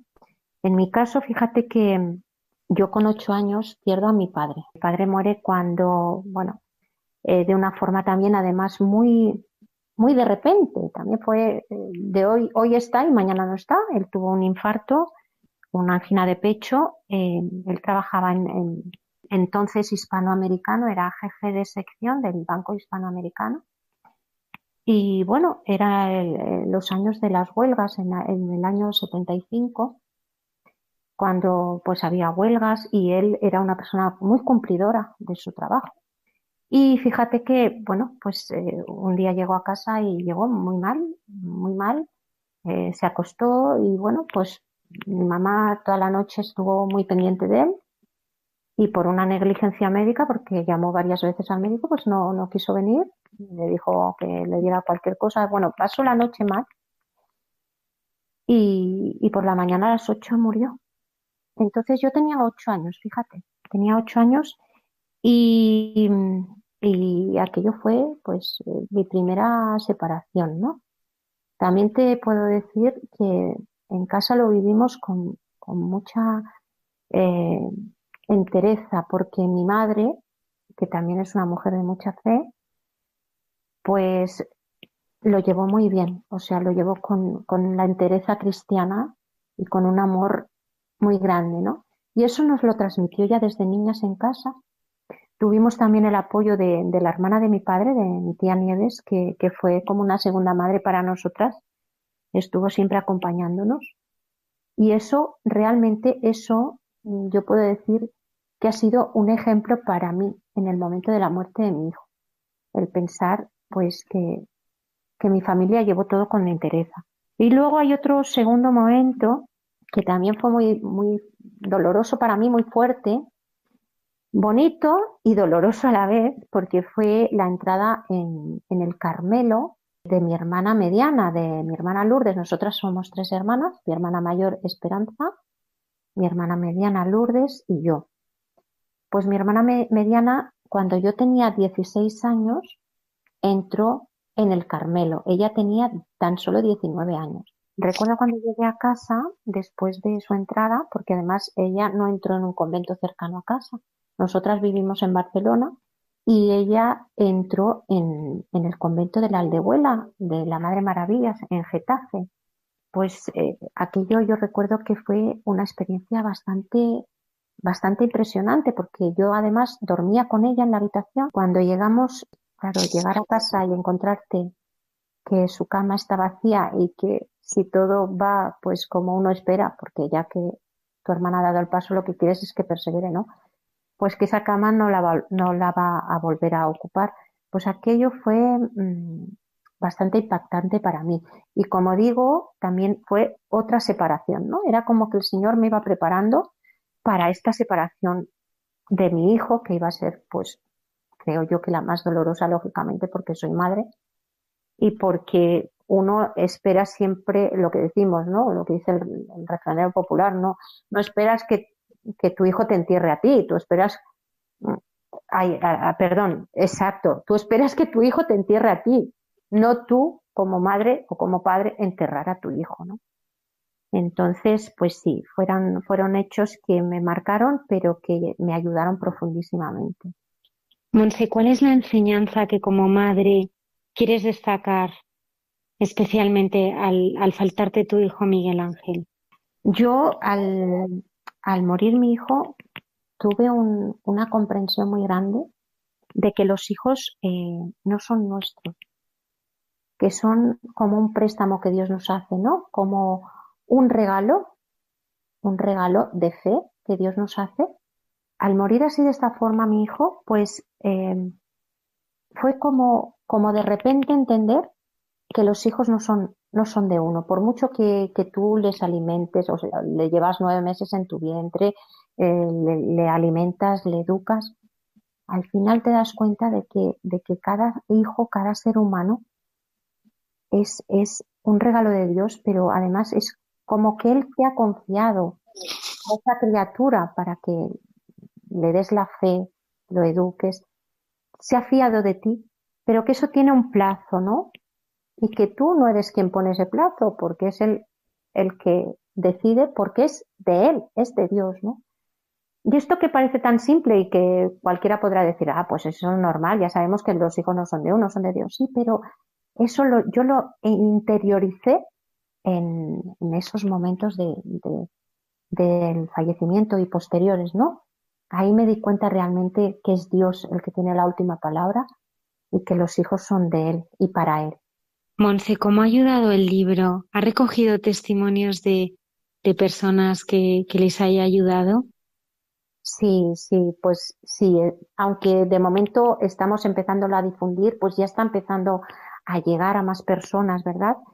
Y sí, pues mm, mira, los puedo, puedo contarte varias, varias anécdotas. El primer, la primera persona que lo leyó fue un editor, porque el libro ha estado, eh, primero estuvo en una, en una editorial que apostó por el libro, lo que pasa que al final pues hubo un problema con la portada, que yo quería que se plasmara pues algo más, más especial en la portada y bueno, no, no se congenió en esto, ¿no? Pero el primer editor que lo leyó y que había apostado por el libro estaba pasando por un momento familiar bastante complicado y me agradeció muchísimo eh, la lectura. También eh, un compañero de él, que fue el que hizo las primeras correcciones, porque el libro, lógicamente, yo, aunque, aunque me gusta escribir y tengo facilidad, pues lógicamente tuvo que pasar pues, por filtros y, y, hacer unas, algunos cambios, ¿no? Y este, este segundo mm, editor, por decirlo así, también me dijo que le había encantado el libro y que él pensaba que incluso era como para el guion de una película, fíjate tú. Y después, fíjate, eh, ha habido pues eh, casos como, bueno, el de Lidia, que es la editora, eh, la editora que finalmente lo editó en Editorial Nueva Estrella, con ella pues nos conocimos también de una manera muy providencial a través de una amiga de las dos. Y ella, fíjate que en la editorial que ella tiene, siempre le ha gustado mucho el libro testimonial, el libro de testimonio. Y estaba pasando por una, por un momento difícil en que no le llegaban testimonios así un poco, pues impactantes a nivel espiritual, ¿no? Le llegaban novelas, le llegaban otro tipo de libros, pero ella de un día dice que fue a hablar con, un amigo sacerdote y le dijo, venga, anímate, reza, reza y verás cómo te llega. Entonces, curiosamente, se lo empezó a pedir a Santa Teresita y por aquellos días, pues coincidió que yo hablé con la amiga de ambas, o sea, eh, esta amiga común, y me dijo, ay, pues ¿por qué no lo editas con Lidia, no? Y justamente, ya digo, ella se lo había estado pidiendo a Santa Teresita y cuando le presento el libro y lo lee, se queda muy impresionada con el libro. Dice que en algunas cosas incluso le recordaba, quizá por mi infancia, porque yo en la primera parte de mi libro relato un poquito de, mi infancia con mi padre y tal, eh, pues dice que le recordó un poquito a Santa Teresita y entonces ella quedó muy impactada con el libro y ella apostó rapidísimamente por, por publicarlo. Luego tengo el caso de una chica que hace muy poquito, muy poquito, ha perdido a su, a su niña de un año y medio de una forma también muy brusca, aunque la niña, bueno, pues tenía un, un problema a causa de una negligencia en el parto. O sea, la niña venía muy bien, pero hubo una negligencia en el parto y la niña se quedó como, pues, pobrecita, con un poquito de retardo mental. Y bueno, nada hacía presagiar que la niña fuera a morir y con un añito y medio la niña muere, ¿no? Y entonces una amiga mía que, que sabía del libro se lo regaló, es amiga también de, de esta chica que se llama Patricia, le regaló el libro y entonces estaba súper agradecida porque dice que también le ha ayudado muchísimo. También tengo el caso de un capellán castrense eh, que, bueno, muy, muy agradable, que él me conocía a través de Facebook, que me dijo que lo había leído con lágrimas en los ojos y que ese libro estaba destinado a hacer mucho bien. Bueno, también el padre Leonel también me lo dijo y que este libro tiene que hacer mucho bien y va a hacer mucho bien, segurísimo. Seguro que, sí. Sí que hay muchas personas que van diciendo que les, que les está ayudando. Monse, madre de ocho hijos, ¿qué les dirías a otros padres? Sois unos valientes. bueno, yo sobre todo les diría a los padres eh, que es verdad que estamos viviendo en una época un poco complicada, ¿verdad? Que a veces, pues, los hijos parece que se rebelan, parece que, que lo tenemos un poco difícil, ¿eh? Educar hoy en día no es fácil, no es fácil. Y tenemos momentos de, de mucho sufrimiento. Eh, la, la, paternidad y la maternidad, pues, eh, es una etapa preciosa, sobre todo cuando tienen los niños pequeños, si tienen salud, si están bien, pero a medida que van creciendo, pues como dice, hijos pequeños, problemas pequeños, hijos criados, problemas doblados, como decimos, ¿no? Entonces sí que es verdad que hay momentos en que nos podemos desanimar, en que podemos pensar, ay Dios mío, este parece que se tuerce, el otro las notas, el otro pues las contestaciones, bueno, en fin. Eh, y el mundo en que vivimos no nos lo está poniendo fácil tantos medios de comunicación, tantas redes sociales, tantos videojuegos, todo esto a veces, pues es que realmente en nuestro tiempo no lo teníamos y educar era, era otra cosa, ¿no? Pues yo les diría, mm, sobre todo a los padres, que no se desanimen, que no se desanimen, que recen mucho por los hijos, que si sufren, que ofrezcan esos dolores, esos sufrimientos, porque eso cala. O sea, mm, lo que sembramos en casa es lo que queda. Es lo que queda. Yo lo vivo con mis hijos. A veces nos hacen sufrir pues por alguna cosa, ¿no? Pero luego ves que sale a relucir lo que realmente les has enseñado en casa. Entonces, sufrir tendremos que sufrir. Pues vamos a ofrecer esos sufrimientos por ellos. Eh, esas lágrimas que a veces las madres tenemos que derramar, ¿no? Como Santa Mónica. Pero que al final sabemos que la victoria es del Señor y de nuestra Madre del Cielo, que no se dejan ganar en generosidad, que ven que hemos intentado sembrar bien nuestros defectos y nuestros errores, porque evidentemente No venimos, los hijos no vienen con un libro de instrucciones bajo el brazo. Y yo tengo ocho hijos vivos aquí conmigo y no tengo uno igual al otro. Y lo que he hecho con uno, pues no me va a funcionar con el otro. Pero dejarse guiar también por, por el Espíritu Santo en la oración, pedirle ayuda al Señor y sobre todo eso, no desalentarse, no desanimarse, confiar siempre en que aunque ahora podamos pensar que algún hijo lo tenemos perdido, seguro que eso que sembramos, más pronto o más tarde, saldrá. Así que mucho ánimo, mucho ánimo y a no tirar la toalla nunca. Monse, mm, quería preguntarte cuál es esta anécdota que te pasó en el verano pasado en la Feria del Libro, en el Parque del Retiro de Madrid. Sí, fue muy impresionante, Almudena, porque estábamos en el stand de, la Feria del Libro, pues, pues eso, publicitando el libro, había más, más editores, más, autores conmigo. Y en el stand, pues estábamos allí, mm, pues al que pasaba, pues le, animábamos a, le explicábamos un poquito de nuestro libro, etcétera.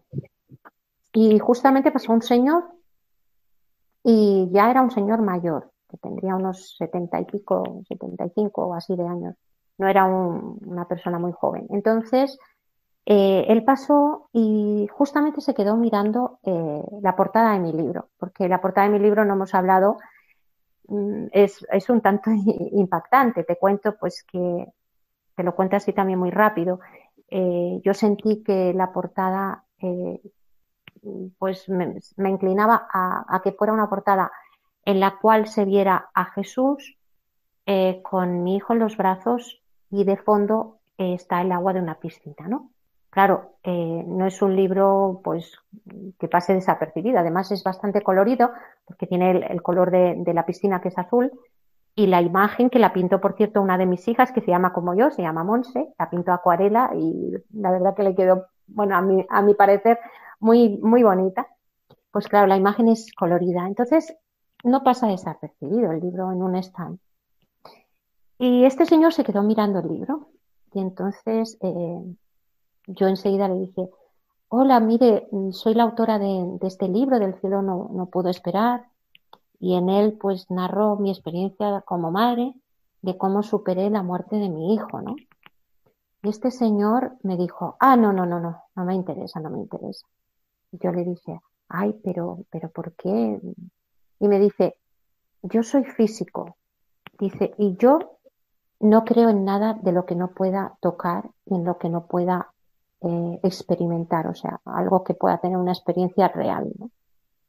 Me quedé impresionadísima y le dije, perdone, digo, pero bueno, hay cosas en la vida que uno no puede tocar y sabe que están ahí, ¿no? Por ejemplo, el aire, ¿no? El aire que nos toca, la, que nos roza las mejillas es verdad que no lo podemos tocar, pero sentimos el roce, ¿no? Y me dijo, nada, nada, nada, nada, eso no me interesa nada. Y entonces le dije, mire, perdone, digo, perdone que le haga esta pregunta, pero me gustaría que me dijera cómo una persona que no cree puede afrontar la muerte de un ser querido. Digo, seguramente usted ha tenido en sus años la muerte de algún familiar, sus padres, algún hermano, algún hijo, no sé. Y yo me pregunto, desde mi posición de fe, ¿qué sería de mí si yo no creyera? Entonces le traslado esa pregunta, ¿no? ¿Cómo una persona que no cree puede afrontar el día a día, ¿no? Y ese señor me miró y me volvió a decir nada, nada y se marchó. Se marchó porque yo creo que no tenía respuesta, ¿no? He pensado muchas veces en esto, ¿no? ¿Cómo se puede vivir sin fe. Para mí la fe es el mayor de los regalos. O sea, es que, es que yo no podría vivir sin la fe. Entonces, eh, sí, fue un, un hecho muy impactante, muy impactante. Para todos los oyentes, que serán muchos, que están interesados en adquirir el libro, ¿cómo pueden, cómo pueden adquirirlo? Sí, pues mira, Almudena, El cielo no pudo esperar, ya lo pueden encontrar en, varias, en varios lugares. Yo ahora voy a decir que en este momento de confinamiento se le envía gratuitamente a casa el libro a través de la editorial nuevaestrella.com. Si entran en internet, escriben todo seguido, editorialnuevaestrella.com y ponen el, el, título El cielo no pudo esperar y lo envían, la editorial lo envía gratuitamente. También está ya en el corte inglés. En la casa del libro también lo envían por correo y las personas que escuchen esta entrevista, porque tengo amigos en Hispanoamérica y la vamos a difundir, las personas que estén en, Hispanoamérica o en otros sitios lo pueden adquirir también a través de Amazon. Monse, muchas gracias por habernos enseñado esta noche que no se puede vivir sin Dios. Solamente dos palabras, dos palabras para aquellas personas que, que puedan estar escuchando y que tal vez estén pasando por un momento difícil, decirles que es verdad que, que siempre hay una herida, porque no vamos a ser tampoco tan maravillosos de decir, no, mira, la fe lo cura todo y, y, ya está. No, la fe es la que nos ayuda a superar y a vivir con esperanza el resto de nuestra vida, la esperanza de encontrarnos con nuestros seres queridos en el más allá. Y entonces eh, se vive, eh, o sea, siempre habrá algo de dolor, eso no, no, te lo va a quitar nadie, pero también es un dolor esperanzado, Almudena, es el dolor eh, de, de, que sabemos eh, que dentro de X años estaremos gozando en plenitud, allá ya no habrá ni llanto, ni queja, estaremos plenamente felices. Por lo tanto, eso es la fe. La fe no te quita el dolor completamente. Sí que es verdad que lo mitiga mucho, pero tampoco seamos idealistas de decir, no, mira, la fe te quita todo. No, no, no, no. El dolor del todo nunca lo va a quitar, pero es lo que nos ayuda a vivir con la alegría y con la esperanza de que seremos eternamente felices. Este es el, el, punto final que, perdona que te he interrumpido, pero es la guinda final que quería poner, Almudena. Claro que sí, Monse. Monse San Martín, muchísimas gracias, autora del libro El cielo no pudo esperar. Ha sido un placer que esta noche nos acompañaras aquí en, en Radio María. Muchísimas gracias a vosotros por esta oportunidad y el gusto y el placer ha sido para mí, de verdad. Os mando a todos un abrazo y, muchos ánimos. Seguid adelante con el programa que sé que está haciendo mucho bien a muchas personas. Muchas gracias, Almudena. Gracias, Monse. Hasta pronto. Hasta pronto.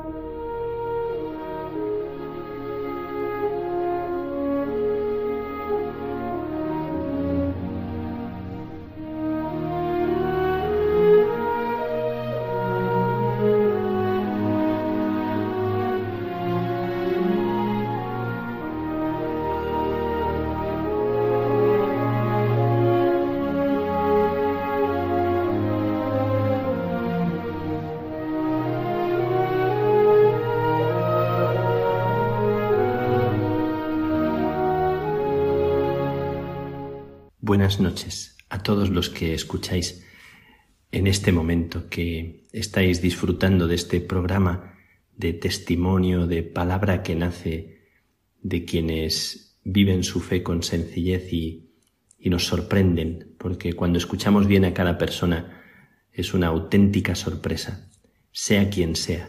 Cuando se escucha con el corazón se descubren tesoros que la misma persona que los cuenta se queda también maravillada de lo que hay dentro en la escucha de otros.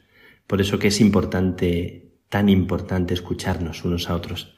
Os saludo con, con mucho cariño a todos, a los que hacéis el programa con esa calidad y con esa ternura que lo hacéis Gracias por vuestro trabajo, gracias por estar ahí, gracias por la perseverancia cada semana en ofrecer unas migajas sabrosas llenas de vida que, que por dentro se convierten en como en un bálsamo, como en una brisa. Hoy quiero compartir con vosotros que, que me está resonando muy fuertemente la necesidad de volver a salir de mí mismo a la aventura, a escapar para recuperar el centro, a huir en el buen sentido para descubrir, aventurar la vida, como decía Teresa de Jesús, estés donde estés. También Juan de la Cruz aventuró la vida en una cárcel, en una habitación pequeñita, y encontró lo que buscaba perdiéndose y entrando en la noche. Pues quiero deciros esta sensación que tengo de que todo lo que nos acontece, también lo que asfixia, lo que parece que estrangula o que nos agobia, es una invitación a descubrir algo que está ahí, una trampilla que abre una puerta, que conduce a una escalera, que baja o sube a un lugar que hay que reencontrar o donde hay que dejarse encontrar. Entro en una habitación de un enfermo de coronavirus, podría contar unas cuantas historias, pero entro y me sobrecoge. Encuentro a un padre de familia que me habla con ternura de su hijo, de su mujer, y me habla necesitando hablar y contar lo que le sucede. Me ofrece la silla para sentarme y me siento y me dice sobre todo, entre muchas otras cosas, es como volver a nacer, he vuelto a nacer. Y me lo dice haciendo un gesto, se pone en pie, se levanta, se toca las piernas y dice, mira cómo puedo andar como sorprendido de su propio andar, porque habiendo estado intubado, habiendo estado tan mal, tan con el cuerpo tan caído, de hecho tiene herida en la cabeza, tiene un ojo con una herida por algo que le sucedió, estando así inconsciente, boca abajo, pues y camina y se toca las piernas como un niño, y puedo andar, y vuelve a repetir, es como volver a nacer, volver a nacer. Y señala a Dios y habla de la oración. Y me sobrecoge y me bendice. Bueno, podría contaros muchos casos. Ya la semana pasada os relaté algunos de ellos y se me quedan en el alma, se me quedan dentro. Quiero hablar de esta necesidad de recuperar el andar, recuperar el caminar, recuperar lo más importante, lo más sencillo. Y se me estaba ocurriendo que yo desde pequeño tuve una cómplice de mis escapadas, de mis búsquedas, como huyendo desde muy pequeñito, y es la bicicleta. Y luego explicaré por qué, pero la bicicleta yo tenía una BH naranja metalizada a la que poco a poco se le fueron cayendo las piezas, cayendo o quitándoselas yo para que no hicieran ruido de manera que se quedó tan simple que solo tenía las dos ruedas y el chasis, la estructura. Incluso en algún momento hasta frenábamos con la zapatilla. Bueno, la bicicleta aquella que era cómplice de mis escapadas, escapaba a sitios lejanos y cercanos, incluso hasta 40 kilómetros, al lugar donde San Pedro de Alcántara, cerca de mi tierra, tiene el conventito más pequeño, de los más pequeños tal vez que existen en el mundo, el Palancar. Y allí me admiraba, me sobrecogía, me nacía un oh de la vida de aquel hombre, tan sencillo, tan sin nada, tan escueto de mediaciones y de, y de cosas que le arroparan. Y el secreto de aquella vida que se me antojaba que era un amor escondido dentro del pecho, que yo anhelaba, y yo era muy jovencillo todavía. Mis aventuras me llevaban al campo y también en el campo leía historias, leía novelas, leía libros también de santos. Cuando empezó el Señor a despertar en el corazón el amor de otra manera de entender la vida. Aquella bicicleta me hace de hilo conductor de también otras escapadas en bicicleta porque estando en Salamanca con otra bicicleta, ya no la BH, con otra, esta era una Peugeot verde, me iba, también me escapaba, iba al campo, y viajaba a un lugar que está como a 10 kilómetros de Salamanca, donde Fray Luis de León se retiraba. Es un lugar precioso, la flecha. Y allí, recordando las escapadas también de Fray Luis de León, recordando su cárcel, sus años de cárcel y sus frases célebres, recordaba aquella poesía, qué descansada vida la del que huye del mundanal ruido y sigue la escondida senda por donde han ido los pocos sabios que en el mundo han sido, que no le enturbia el pecho de los soberbios grandes el estado, ni del dorado techo se admira, fabricado del sabio moro en jaspe sustentado. No cura si la fama canta con voz su nombre pregonera, ni cura si encarama la lengua lisonjera lo que condena la verdad sincera. Bueno, toda la, toda la poesía que, que es tan bonita y que recordaba aquel lugar, aquel rincón al que yo me iba y me sentaba debajo de un árbol en algunos ratos. Oh monte, oh fuente, oh río, oh secreto seguro deleitoso, roto casi el navío a vuestro almo reposo, huyo de aqueste mar tempestuoso, un no rompido sueño, un día puro, alegre, libre quiero. No quiero ver el ceño vanamente severo de a quien la sangre ensalza o el dinero.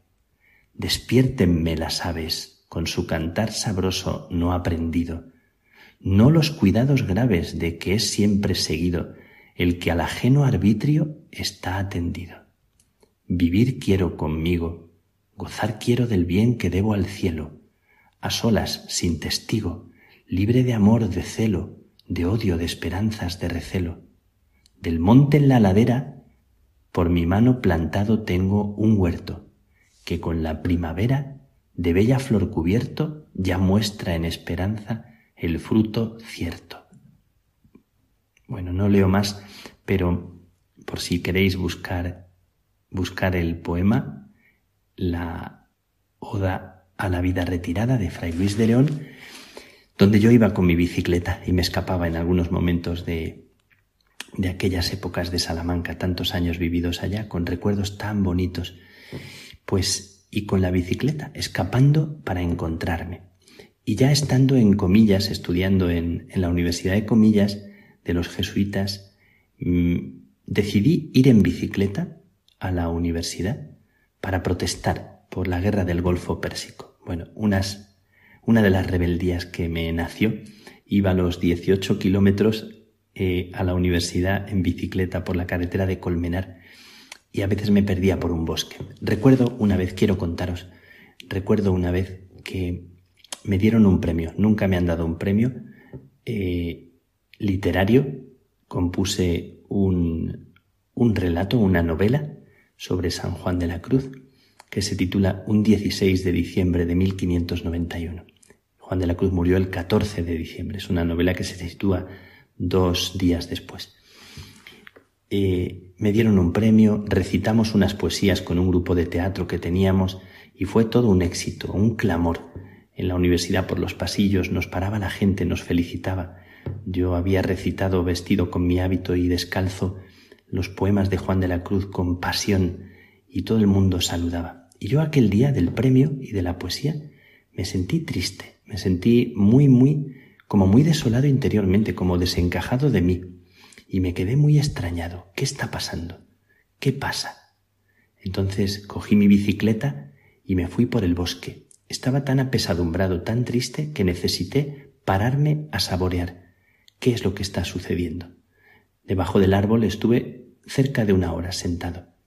Y de repente, a lo largo de aquella hora en que bebí la tristeza, intentando mirar de frente y delante de Dios, abriendo mis manos, me di cuenta que los aplausos, que las alabanzas me habían desencajado de mí, me habían sacado de la gracia que, que hay en mi vida, que Dios me ha regalado siempre, que es mi propia pobreza mi fragilidad, mi pequeñez, el no necesitar presumir de nada, el ser sencillo y pobre y no envidiar a nadie, pero aquellas alabanzas me habían dejado prendido y me había yo regustado por dentro y había nacido una tristeza que me arrancó por momentos de mí mismo, pero debajo de aquel árbol, como que Dios volvió otra vez a abrazarme, a regalarme la alegría de la, de la pobreza, que es mi alegría, la que te hace caminar libre, la que te hace no estar pendiente tanto de lo que piensan de ti, aunque siempre nos importa.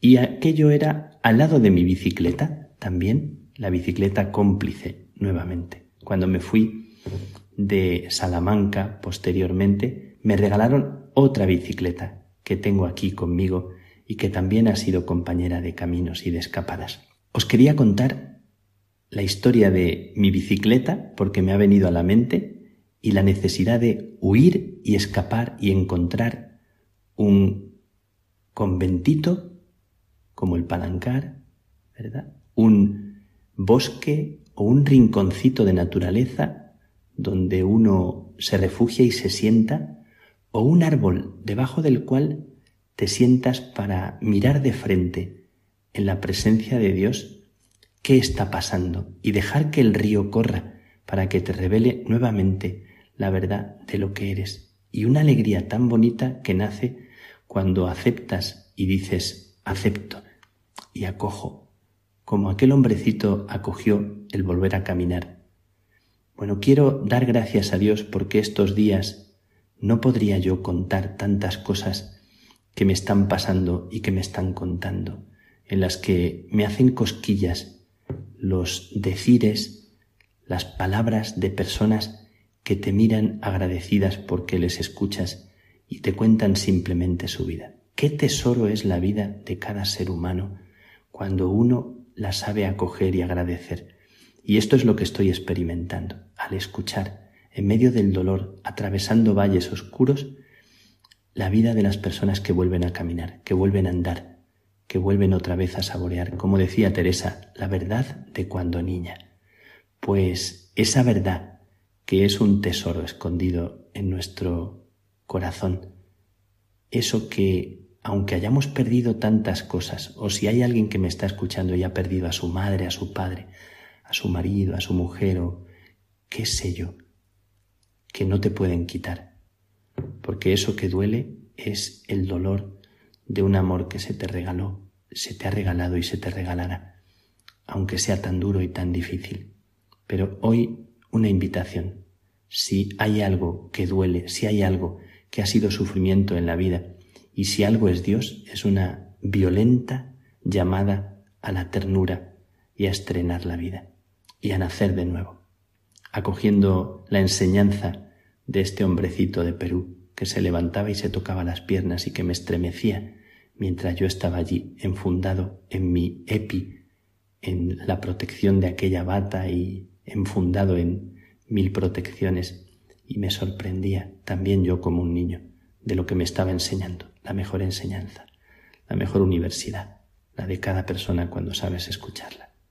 Que paséis una feliz noche y que Dios os bendiga.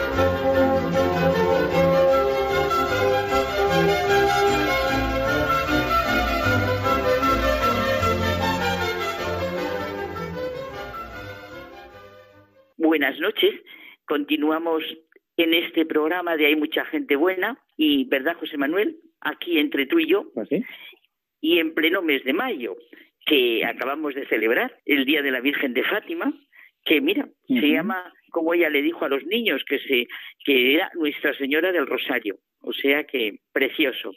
Bueno, mira, está en el Evangelio lo que quiere decir. Y todo el Evangelio es buena noticia. Lo hemos comentado otras veces, pero es que, José Manuel, me han vuelto a conmover esos versículos del Evangelio de Lucas en los que, mientras Jesús habla, una mujer estalla de entusiasmo y levantando la voz le dice, Bienaventurado el vientre que te llevó y los pechos que te criaron. Y la respuesta de Jesús, Mejor bienaventurados los que escuchan la palabra de Dios y la cumplen. Jesús lanza otro piropo a su madre. Primero, oye, pensémoslo dentro de nosotros. ¿Qué sintió y conmovió aquella mujer al escuchar a Jesús para de pronto lanzarle ese gran piropo? Y después Jesús, como hijo, como hombre, como uno de nosotros, qué alegría. Bueno, Tú, José Manuel, lo sabes por experiencia, porque te lo han dicho. Mm. Y Jesús, como Hijo de Dios, el enviado por el Padre, nos comunica la verdadera grandeza de su madre. ¿Dónde está también nuestra verdadera grandeza y sentido? Escuchar la palabra de Dios y ponerla en práctica. El sí de María tiene que estar siempre presente en nuestra vida, ¿verdad? Sí, fíjate que es curioso cómo este pasaje del Evangelio se ha visto algunas veces como una falta de cariño ¿no? de Jesús por su madre, eh, cuando en realidad es como tú dices, es el mayor piropo que puede existir.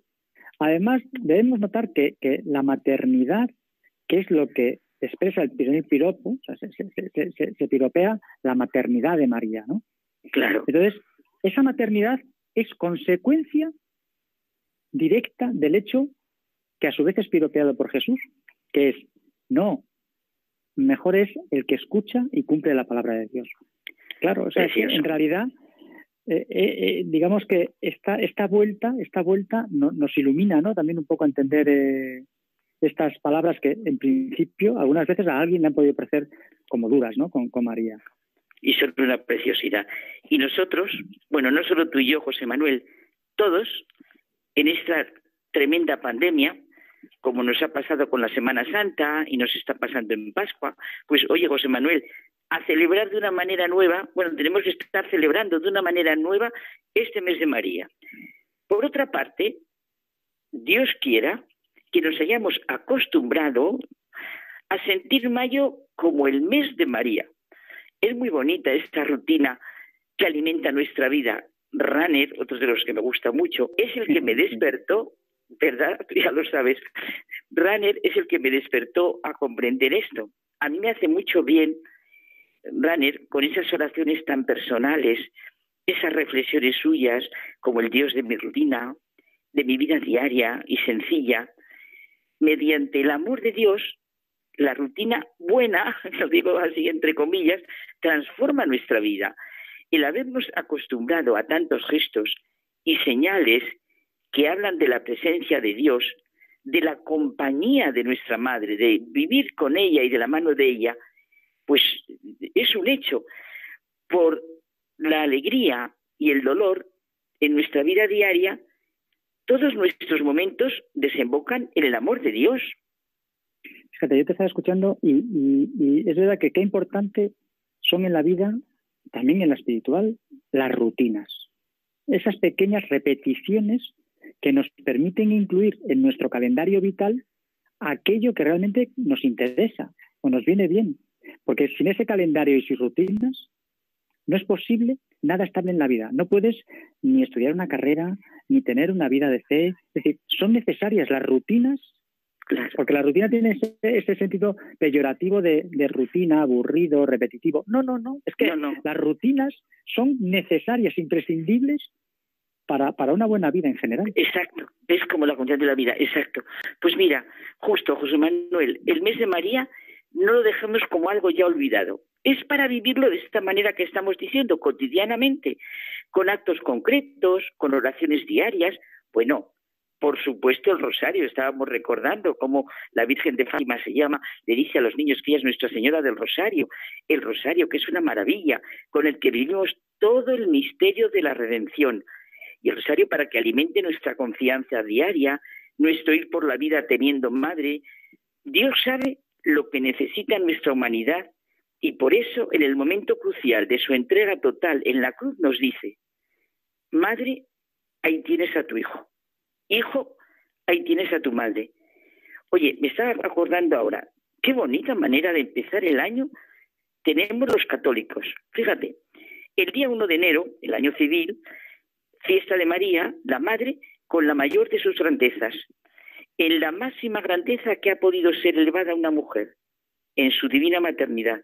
Bueno, es una fiesta mariana más antigua que se conoce en Occidente, ya en las catacumbas que están cavadas debajo de la ciudad de Roma y donde se reunían los primeros cristianos para celebrar la Eucaristía, en tiempo de las persecuciones, hay pinturas con este nombre, María, Madre de Dios.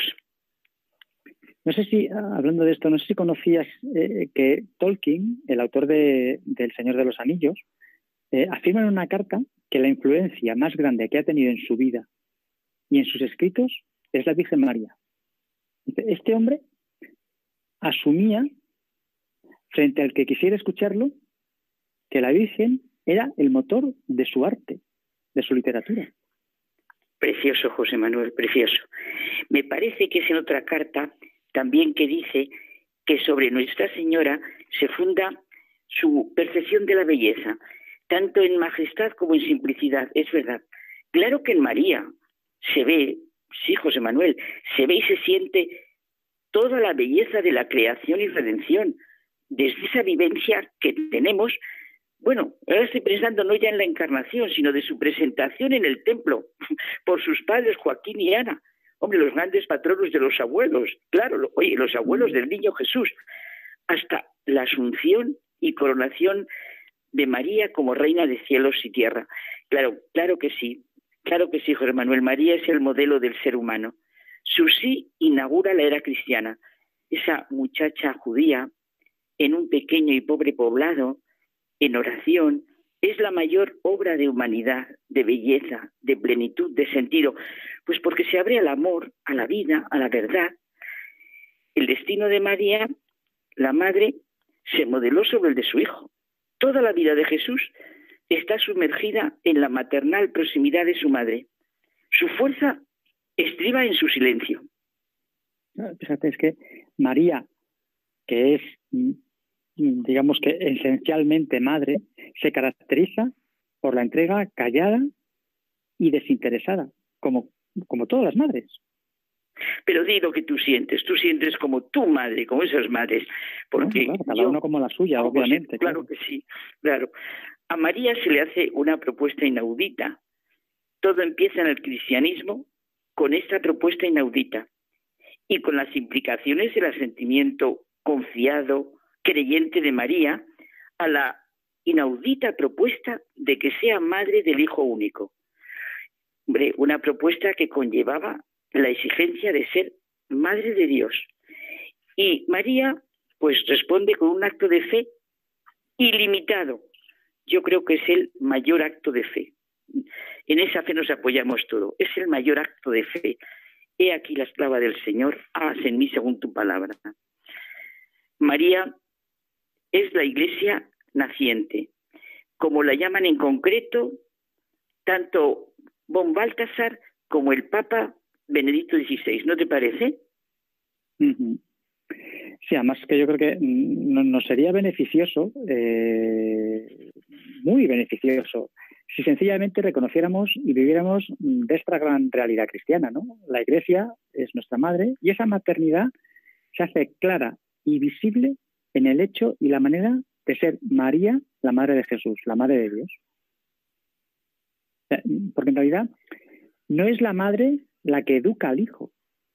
Es el hijo el que educa a la madre para la grandeza de su misión. Es verdad, es verdad, José Manuel. Es el hijo el que va enseñando a la madre la relación que ha de ir teniendo con Él desde el momento de la encarnación hasta la muerte, resurrección, ascensión, plenitud del Espíritu Santo, asunción a los cielos. Nosotros sabemos coronación de la Virgen como reina de cielos y tierra. Pero la contribución humana de María no queda de ninguna manera menoscabada porque el niño sea el Hijo de Dios. Esto significaría que Cristo no había asumido totalmente toda nuestra naturaleza humana. No hay nada artificial, dualista. Todo empieza a ser radical y profundamente humano, porque es la redención de todo lo humano lo que ha comenzado.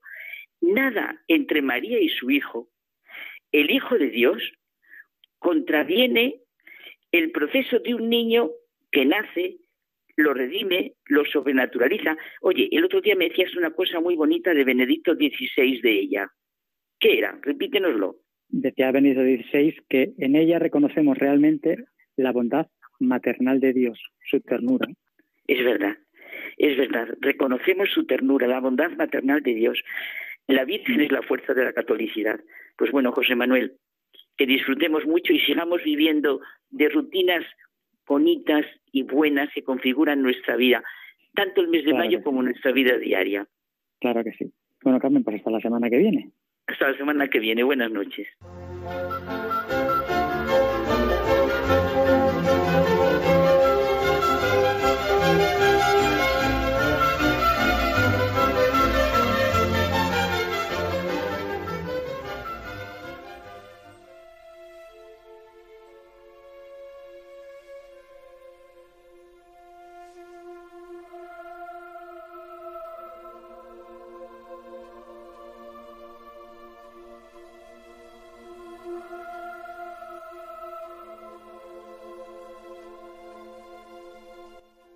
Muchas gracias por habernos acompañado esta noche. La próxima semana nos encontraremos, si Dios quiere, en el programa de Mucha Gente Buena.